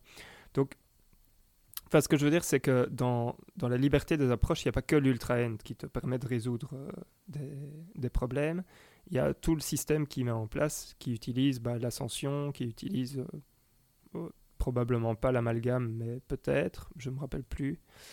Donc c'est plutôt dans, dans, ce côté-là qu'il est, qu'il est ici. Je pense quand même que pour cette année. Mmh. Oui, entièrement d'accord. Hein, moi, moi, personnellement, ça me fait mal qu'un DLC de, de Breath of the Wild gagne. C'est pas un DLC, hein, honnêtement je veux dire, de, de base, c'était un DLC, et puis ils ont remarqué que le scope était trop grand, et ils en ont fait un jeu. Je veux dire, ça, c'est quand même un truc qui est connu. C'est pas du enfin, tout, je veux dire, Ils l'ont dit. Ils ont annoncé quand même assez euh, vite euh, Zelda Breath of the Wild 2, je veux dire, en 2019 déjà. Je veux dire. Mmh. Donc je, je pense, je, je, moi j'avais jamais cru comprendre que c'était un DLC. Hein, je veux dire, donc. Euh... Ouais, moi j'avais okay. pas ça en tête non plus. Mais... Ah d'accord. J'étais presque persuadé qu'il l'avait dit euh, que c'était un DLC. Enfin bon, bref, ok. Euh, passons. Euh, je pense quand même que le, le souci, c'est Breath of the Wild. En fait, le problème, ici, c'est vraiment Breath of the Wild. Non, moi, je, je pense, je pense qu'ici, il faut le... choisir Baldur's Gate 3 et Zelda Tears of the Kingdom en tier 2. Tu vois, ça, c'est clair parce que, parce que vous êtes d'accord et je suis entièrement... Mais, euh, mais ça fait un peu, un peu de, de la peine. Mais, euh, mais c'est bien. Je veux dire, Baldur's Gate 3 est un excellent jeu. Je c'est pas. C'est pas là. Le... Donc on a fini la pyramide. Yes. ou pas Yes, yes, yes. oui. Et donc c'est Baldur's Gate 3 qui va l'emporter. Et puis bon, euh, je veux dire, c'est un studio belge. Mm -hmm. tout à fait, tout à fait. Non, ça c'est vraiment. Il faut leur donner de l'amour tant qu'on tant qu'on peut. D'ailleurs, en parlant de ça, donc euh, je vais reparler euh, de, la, de la pyramide, on va la, la redonner, mais j'allais dire, grosse pression hein, pour euh, l'Ariane pour le prochain jeu. Mhm. On en avait parlé la dernière fois Je ne me rappelle plus. Oui, on en avait parlé probablement sur ce qui, quel était le bon move à faire euh, pour la suite, mais c'est compliqué. Ouais. Là, c'est compliqué. Divinity 3 non, non, tu peux pas. Tu ne peux pas. Non, non, il y a trop d'attentes maintenant. Euh, tu dois faire un Baldur's Gate 4 ou, ou carrément un tout petit truc en disant euh, ça c'est un projet, euh, tu vois, c'est un projet de nos jeunes pour, pour qu'ils s'entraînent. Hein. Enfin, il faut que tu communiques un truc comme ça, quoi, parce que là maintenant il y a trop d'attentes, quoi, non? J'ai l'impression, le problème avec eux, c'est qu'ils n'ont jamais fait que des mmh. jeux à la Baldur's Gate, entre guillemets, du coup... Je ne sais pas s'ils peuvent faire une Toi, je, cyberpunk, entre guillemets, et partir dans une direction vraiment différente, au moins en termes de, Toi, moi, je, je, de visuel ouais, ou de perspective. Mais... Moi, je m'attendrais effectivement aussi à un CRPG meilleur, tu vois, non? Donc, avec euh, les, voilà. les améliorations. Ok, bah donc Baldur's Gate 4 Ou Divinity Original Sin 3. C'est pour ça que je ne vois pas que c'est- c'est impossible, sauf si, je euh, Ah. sauf si tu crois. je C'est pas impossible, mais alors du coup, tu dois le vendre comme étant un petit side project, quoi. T'as pas le droit de le vendre comme Mais étant Divinity euh, Original le Sin nouveau jeu euh, Larian. 2 quoi. n'était Tu pas un vois mauvais ce que je jeu. veux dire euh, c'est pas un petit jeu. N'était pas un mauvais jeu, mais ce n'est pas au niveau de Baldur's Gate 3. Mais parce que Baldur's Gate 3 est exceptionnel. Tu vas dire, si ça avait été Divinity Original Sin 3 Mais oui. au lieu de Baldur's Gate 3, il aurait été tout aussi exceptionnel. C'est ça que je comprends pas. Tu vois, C'est parce que les gens qui l'ont fait étaient très très bons. Tu vois, dire que, que le jeu est très très bon. C'est une évolution plus ou moins naturelle des jeux qu'ils étaient en train de faire. C'est ça que j'ai du mal à croire. C'était Ouais, pas un pense- petit jeu Divinity Original Sin et le gros projet qu'ils avaient était euh, Baldur's Gate toute leur vie. Euh, même si je pense qu'ils ont euh, effectivement dit que c'est c'est le jeu qu'ils voulaient faire. Mais je, je veux dire, je- je- j'imagine, je, vois un Divinity Original Sin 3, peut-être euh, changer les mécaniques de combat pour qu'il s'adapte au truc, mais prendre tout le reste de Baldur's Gate, tu vois, j'ai euh, toute cette infinité de solutions. Mais euh, moi, ma, ma question, c'est. Enfin, parce qu'ici, ils sont, entre guillemets, sponsorisés par euh, Donjons et Dragons.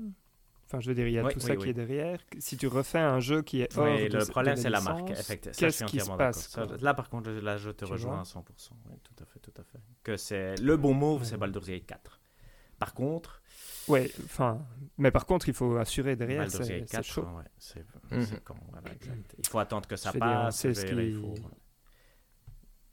On sait que Bethesda n'a jamais réussi à faire un deuxième Skyrim. Tout à fait, tout à fait. tout à fait. Euh, bon, ils, l'ont- ils en ont Voilà. fait en fait Alors- plein, et c'est juste que Skyrim n'était pas si bon. ont Donc, plein, voilà. Et, euh, Skyrim était mais il très était bon très acteur. chouette. hein. Mais c'est, ouais, voilà. ça, c'est- il était très chouette. Il est très chouette. Il n'y a que David qui pense qu'il n'était pas bien. Mais c'est vrai que. Donc Ouais, la pyramide finale. Tout à fait, tout à fait.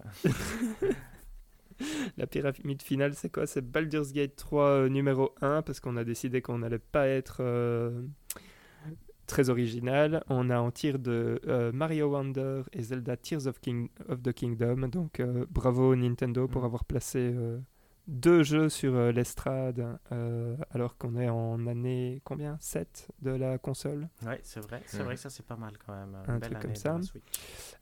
Tier 3, Resident Evil 4 Remake, encore un jeu Nintendo, Bayonetta 3. Et euh, Metroid Prime Remastered, encore un jeu Nintendo. On va nous traiter de fanboy euh, Nintendo là bientôt. Et Tier 4, nous avons Starfield, euh, Final Fantasy XVI, Dead Space Remake et Planet of Lana. Voilà pour la pyramide finale de notre podcast pour cette année. Euh, des commentaires, messieurs Avant qu'on passe au top euh, individuel? Année. Très belle année, ouais, tout à fait, tout à fait. Et beaucoup de déceptions quand même. Trop grosse année, hein. Trop grosse année. Je veux dire, c'est que des gros jeux. Quoi. Il n'y avait Mhm. rien de petit à part Planet of Mhm. Lana. Ouais, c'est ça. Même Ouais, Resident Evil 4 fatigante, Remake ouais, était exact, très gros. Bayonetta c'était 3 bien, était beaucoup trop long. encore, on a commencé l'année avec ça. Bayonetta Ouais, 3 Ça allait encore. 13 heures. C'est vrai que lui, ça allait. Metroid Prime Remaster trop long. Tout était trop long. Mario Wonder Mario était Wonder pas trop était long. ouais, C'est probablement une des, une des choses que je peux lui donner. voilà, voilà. On passe au top 5 Ou enfin au top 5, au top euh, perso. Tout à fait. Mhm. Euh, je vais commencer, parce que j'ai envie. Vas-y. Alors je vais commencer avec euh, mes mentions spéciales. Donc ça veut dire que ce sont des jeux qui sont pas dans mon top euh, personnel. En fait, je vais même le changer euh, en live. Euh, parce que c'est comme ça qu'on fait les, les choses. Et donc mon, mes mentions spéciales euh, vont aller à Wild Hearts. Euh, je vous- J'en ai parlé. C'est Mhm. un, très bon jeu. C'est un très chouette jeu que j'ai beaucoup aimé. C'est exactement dans, dans tout ce que j'aime. Donc, euh, donc très bien. Armored Core 6, bien évidemment, que je n'ai pas fini, donc euh, mention spéciale aussi. Je suis sûr et certain que ça doit être un, un jeu très rigolo. En tout cas, de ce que j'en ai joué, c'était super chouette. Euh, J'attends un moment de vide pour pouvoir euh, plus euh, m'y adonner. Street Fighter 6, je le lance de temps en temps. Donc ça va être mon jeu de combat de, cette année entre guillemets, même si c'est toujours dans les mentions spéciales parce que j'ai pas j'y ai pas joué autant que ce que j'aurais voulu. Mais très très chouette jeu, bien meilleur que Mortal Kombat euh, 1, qui était en fait assez sympathique, au moins pour Mm. son histoire, qui m'a bien fait rire. J'ai mis Zelda Tears of the Kingdom en mention spéciale parce que je ne l'ai pas fini.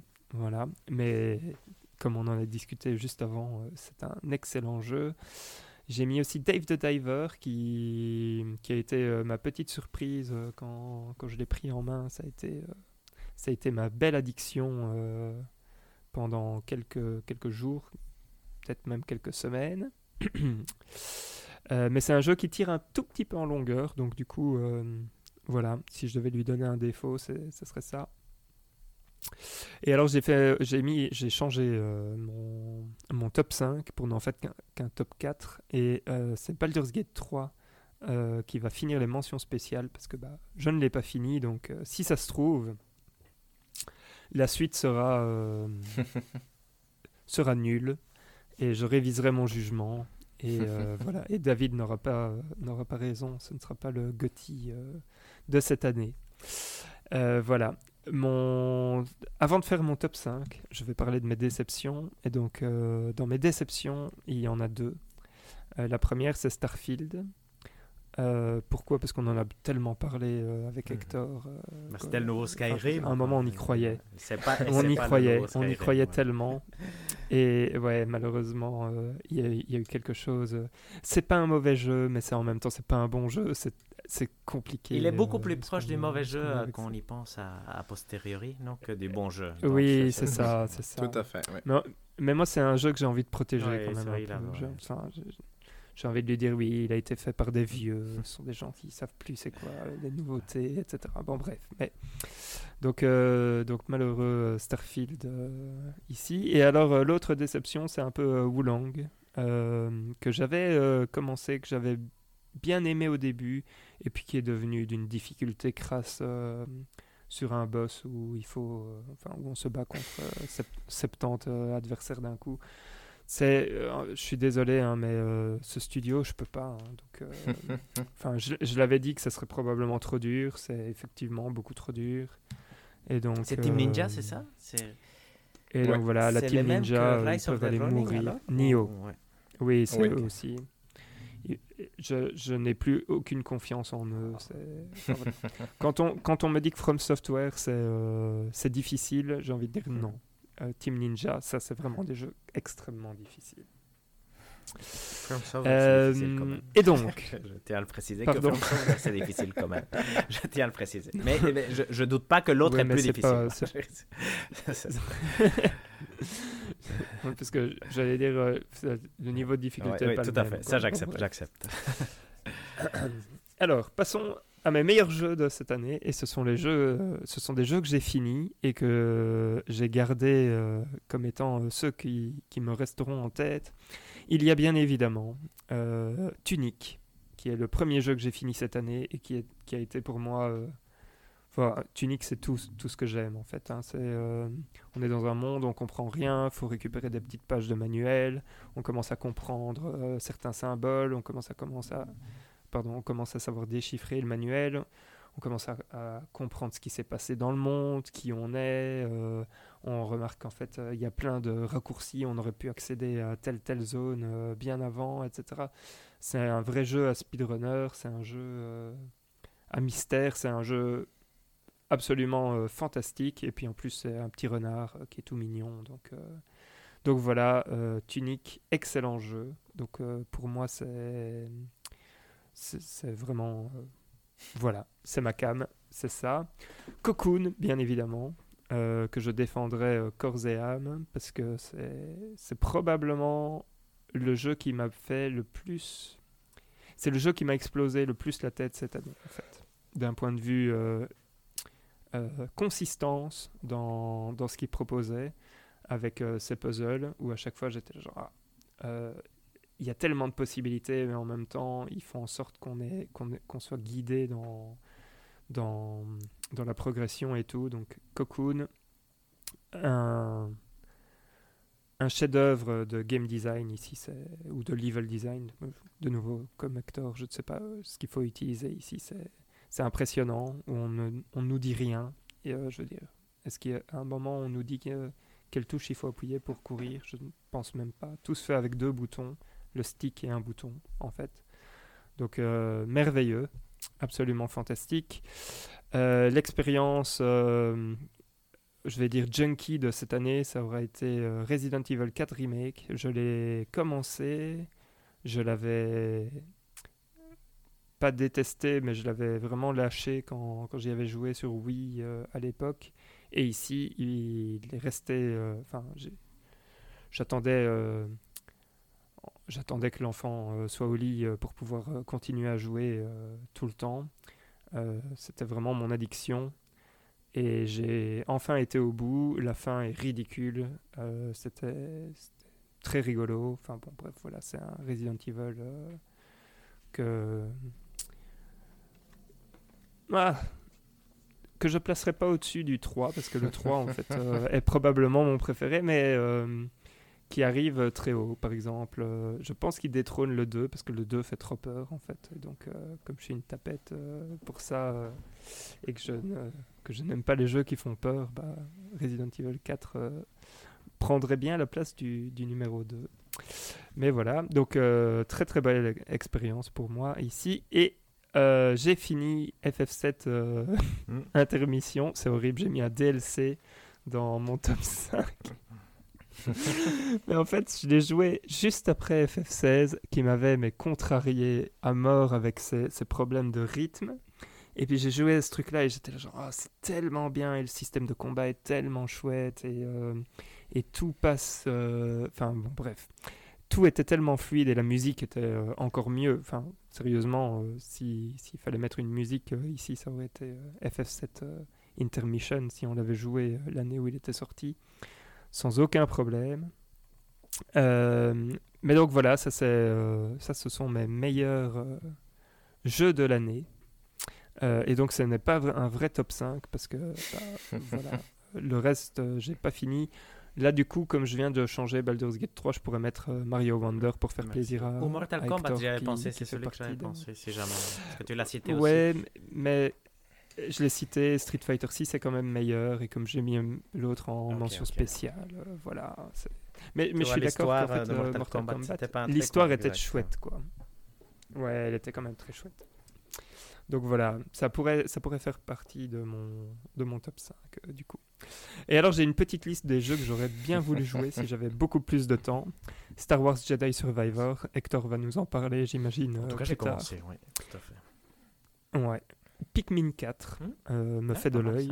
Lies of Ah, P, bien évidemment. J'ai fait la démo, mais voilà. Ça, c'est, c'est mon jeu, mais je ne l'ai pas encore. euh. Chance of Scénar. euh, ça, c'est de la faute de David. Théâtre rythme Ouais, euh, ça, c'est Final Bar Live. Il y Euh, doit sa vie. Ça, c'est. Alors, euh, oui, ça, et aussi parce que c'est un jeu euh, de rythme. Et dans la même veine, il y a Goodbye Oui, aussi. que, Mhm. que j'espère de bientôt jouer. Euh, Company of Heroes 3, je sais pas pourquoi je l'ai mis Ça, c'était mon choix surprenant. Ouais, Ouais, ça, je- je- je- là, pourquoi Valérie Et a mis ça Octopath Traveler 2 aussi, pour être honnête. Et Pardon, je, je Octopath spoil Traveler comme, 2 comme il faut, me pardon. fait un tout petit peu envie aussi. Apparemment, il est excellent. Sea of hein, Stars, excellent. pareil. Octopath. Et alors, par contre, euh, dans ceux qui me donnent pour l'instant ultra envie, c'est The Talos Principle 2. J'ai envie de le faire euh, avec. euh, Enfin, ouais, là, c'est, ça devient compliqué euh, de ne pas appuyer sur acheter euh, quand je passe euh, dans le store. Et Super Mario RPG, en fait, euh, j'ai lu plein de choses dessus et je me suis dit, ah, ça pourrait être sympa de faire un petit RPG qui, qui dure en fait euh, pas Ouais, si ouais, longtemps que ça. Moins de 15 heures, je pense. Mhm. Euh, et qui a l'air. Ouais, un truc comme ça. Euh, et donc. euh, Et donc voilà, je me suis dit, euh, tiens, pourquoi pas Euh, Et ceci finit euh, Super. mon top de, de l'année. Hector, on passe chez toi. Moi, j'ai vraiment pas beaucoup joué. J'ai j'ai passé la plupart de mon temps à jouer les jeux, les jeux du mois. Et donc, euh, Oui, mon ça. top 5, en fait, il y a finalement pas tellement de jeux du mois. Il y a euh, Mario Wonder, qui est lui clairement mon jeu préféré. Euh, le jeu que j'ai le plus joué, c'est Zelda Tears of the Kingdom. Donc, euh, ça, Ivan euh, contrôle à chaque fois combien d'heures on est. Je pense qu'on est à 75 heures de jeu. donc, euh, ça, c'est. Et, ici, je l'ai redécouvert, donc c'est pour ça que je le défendais avec autant de, force, c'est parce que il est vraiment incroyable. Je veux dire, il est tellement, tellement magnifique. C'est vraiment un jeu exceptionnel. Et après, le jeu que j'ai le plus joué sur PlayStation 5, c'est Assassin's Creed Mirage. Un de mes jeux préférés, mais que j'ai pas encore pu finir. Je suis à 16 heures, il me reste, euh, je pense qu'il y a quatre assassinats principaux à faire. J'en ai, je suis en train de faire le troisième, et donc après j'aurai encore 2-3 heures pour faire le quatrième, et ça devrait être, ça devrait être bon, probablement un boss de fin après. Et sinon, la, belle surprise, et ça c'était en profitant de Planet of Lana, probablement de ces moments où on a eu un peu plus de temps pour jouer d'autres choses que, que les jeux. Bah, c'est vrai que Valérian l'a dit, immense qu'on avait euh, cette année-ci. J'ai joué à Venba, qui est vraiment une des surprises indées de, de l'année, qui est vraiment un jeu très très différent aussi, où je pense qu'on en avait parlé pendant le podcast, mais d'une famille indienne, euh, beaucoup de mécaniques liées à la cuisine, super chouette histoire super bien intégré, euh, intéressant, vraiment euh, une très très chouette découverte. Et sinon un jeu que j'avais, parce que j'avais noté quelque part mes jeux que j'avais bien aimés cette année, pendant que Ivan était à son stage, quand il revenait, on jouait à Super Mario 3D World, et là aussi c'était une, magnifique découverte, mais on, a, je pense qu'on est arrivé au troisième monde, donc on n'a pas non plus fini le jeu mais vraiment un exceptionnel jeu aussi. Donc euh, beaucoup de Nintendo, comme vous pouvez le voir. Un Assassin's Creed pour ne pas changer les, bonnes habitudes. Et une surprise indé, Venba. J'espère en découvrir plus euh, l'année prochaine, effectivement. Pas de jeu que tu aurais voulu C'est difficile parce que euh, j'ai tellement, j'ai eu par moments des envies très fortes. Par exemple, ici, j'ai vu un, un, jeu de stratégie euh, à, histoire, mais super indépendant. Et je me suis dit, ah, ça c'est pour, euh, avec mon amour des jeux stratégiques de l'année passée, ça aurait pu être chouette. The Case of the Golden Idol, que j'ai commencé, j'ai été mhm. émerveillé par le début. Et lui, c'est vraiment. Il y a The Return of the Obra que bientôt je vais devoir accepter que je vais jamais jouer. Il y a The Case of the Golden Idol qui va le remplacer, je pense, dans ce, dans ce, dans ce truc de jeu que j'aurais tellement voulu jouer dans ma vie et que peut-être jamais joué. Mais ça me tente. Ça, c'est, ça, c'est les, jeux. Après, quoi, vous, on pourrait tellement. Euh, Star Wars, bien sûr, Jedi. Cyberpunk 2077 m'a fait beaucoup de l'œil cette année. Je trouve que c'est un des. C'est une mm. des histoires de l'année, effectivement, le, retour de Cyberpunk. Et après, mm, ouais, Chance of Zenar aussi me tente, mais, mais non. Là, je, je pense que avec The Case of the Golden Idol et. Euh, et Cyberpunk, c'est vraiment les jeux qui. Et Super Mario RPG, bien sûr, mais, mais ça, c'est. Ça, ça va arriver à un moment, je pense, l'année prochaine. Magnifique. On passe chez David. Oui, euh, moi, je pas vraiment. C'est marqué top 5, mais c'est pas vraiment un top 5 parce que j'ai vu ta liste, Valérien. J'étais là, ouf, si je dois mettre les jeux que j'ai finis euh, dans le top 5, ça va devenir un top 2, je crois. Ah, c'est juste parce que j'avais décidé de le faire comme ça. Tout à hein, fait. Mais du coup, euh, je, je, vais peut-être commencer par la déception pour euh, la mettre de côté, comme ça c'est fait. Je dirais que FF16 a été ma déception de l'année. parce que c'était un jeu dont j'attendais beaucoup, qui avait, entre guillemets, l'air d'avoir tout pour me plaire et qui au final a quand même beaucoup d'aspects négatifs qui font que même si j'ai envie d'y jouer jusqu'au bout, je pense que je ne le retiendrai pas. Ça, ne me marquera pas comme un Final Fantasy. Et du coup, euh, je me interroge sur ce qu'ils vont faire pour la suite. Mais sinon, dans mon top de l'année de ce que j'ai joué, bah, il y a forcément y a Baldur's Gate 3 pour euh, toutes les raisons qu'on a dites. Et je suis en train d'arriver tout doucement à la fin. Je pense que j'ai autour de 55 heures de jeu ou quelque chose comme ça. Mais j'arrive dans l'acte 3, dans le moment où je peux commencer à finir un peu toutes les quêtes euh, importantes, on va dire. Mais du coup, j'ai du mal à estimer combien de temps ça va me prendre, mais probablement encore au moins 15 heures. Je mettrais euh, Sea of Stars que je n'ai pas fini, mais euh, franchement j'ai joué 6 heures et j'ai trouvé que c'était vraiment super et c'est un jeu que j'aimerais bien pouvoir euh, lui donner le temps, entre guillemets, parce que je trouve que la musique est chouette, je trouve que les personnages sont chouettes, je trouve que le level design est vraiment sympa dans les temples et tout ça, donc je trouve que c'est vraiment un jeu qui, qui mérite que j'aille jusqu'au bout. Zelda Tears of the Kingdom évidemment, parce que ça reste un jeu exceptionnel et que je j'ai fait 3 donjons sur 4, donc a priori on n'est pas si loin de la fin, mais c'est même pas pour ça que j'ai envie d'y jouer, c'est plus pour euh, retrouver toutes les larmes du dragon et faire un peu tous les petit donjon à côté parce qu'il y a encore des parties de la map que je n'ai pas faites. Mario Wonder parce que c'était euh, fabuleux. Comme Mario en 2D, je trouvais ça assez fascinant. Hi-Fi Rush, que je, remettrais bien en avant parce que c'est un jeu de début d'année et j'avais trouvé que son système de combat en rythme fonctionnait vraiment bien. Ses personnages étaient attachants. Encore une fois, je ne l'ai pas fini, mais je trouve que c'est c'est le genre de, de, jeu que j'ai vraiment envie de me replonger dedans, même si je pense que j'aurais un peu du mal avec le système de rythme, etc., et retrouver les contrôles, mais ça m'a donné vraiment envie. Resident Evil 4, évidemment, euh, pour les mêmes raisons que Valiant, je trouvais ça super chouette, et euh, c'est probablement le jeu le plus addictif que j'ai joué cette année. Et je mettrai en avant Jusant et Cocoon, que j'ai pas fini non plus, mais qui sont tous les deux très courts. Et après, je pense que ça, c'est facilement finisable. Et je vais peut-être parler de Jusant un peu plus dans le trouve que la mécanique. C'est toujours ces jeux qui font du mouvement la mécanique principale. C'est toujours quelque chose d'intéressant. Parce que je trouve que ça rajoute quelque chose de devoir réfléchir à comment tu te déplaces dans le monde, euh, que ça en devienne vraiment une. La, la partie euh, importante de ton gameplay, je trouve ça toujours intéressant. Je trouve que le jeu a des côtés. Euh, légèrement rough par moment, mais je trouve qu'il est suffisamment bien fait pour que cette mécanique euh, t'emmène euh, assez facilement pendant la, la, durée du jeu. Du coup, je dirais que c'est un peu ça pour moi les, les, jeux que je retiens cette année de ceux que j'ai faits.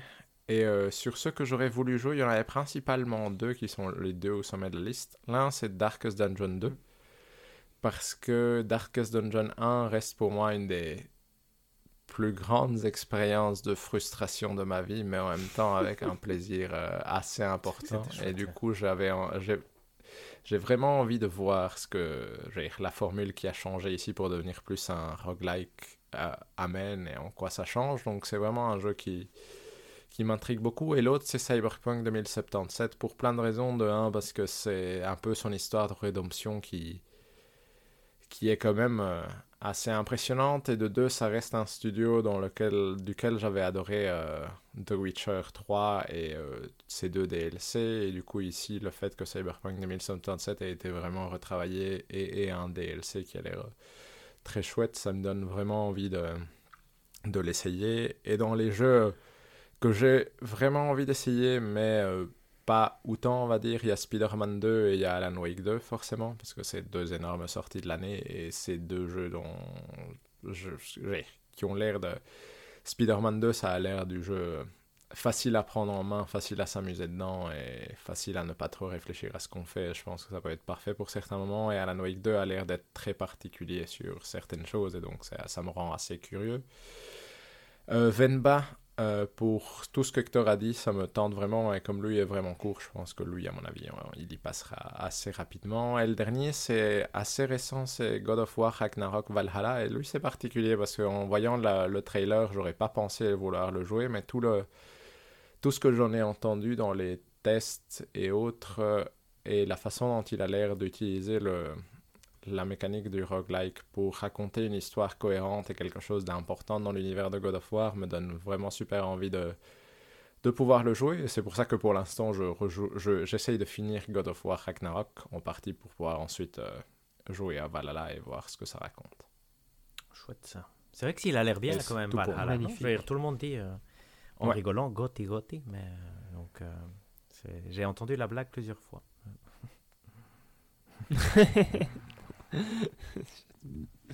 Super. Mais magnifique. Euh, moi, je vous dis pas euh, qu'est-ce qu'il y a dans les autres jeux que j'aurais voulu jouer parce que j'espère que la prochaine fois. Non, peut-être pas la prochaine fois qu'on se verra.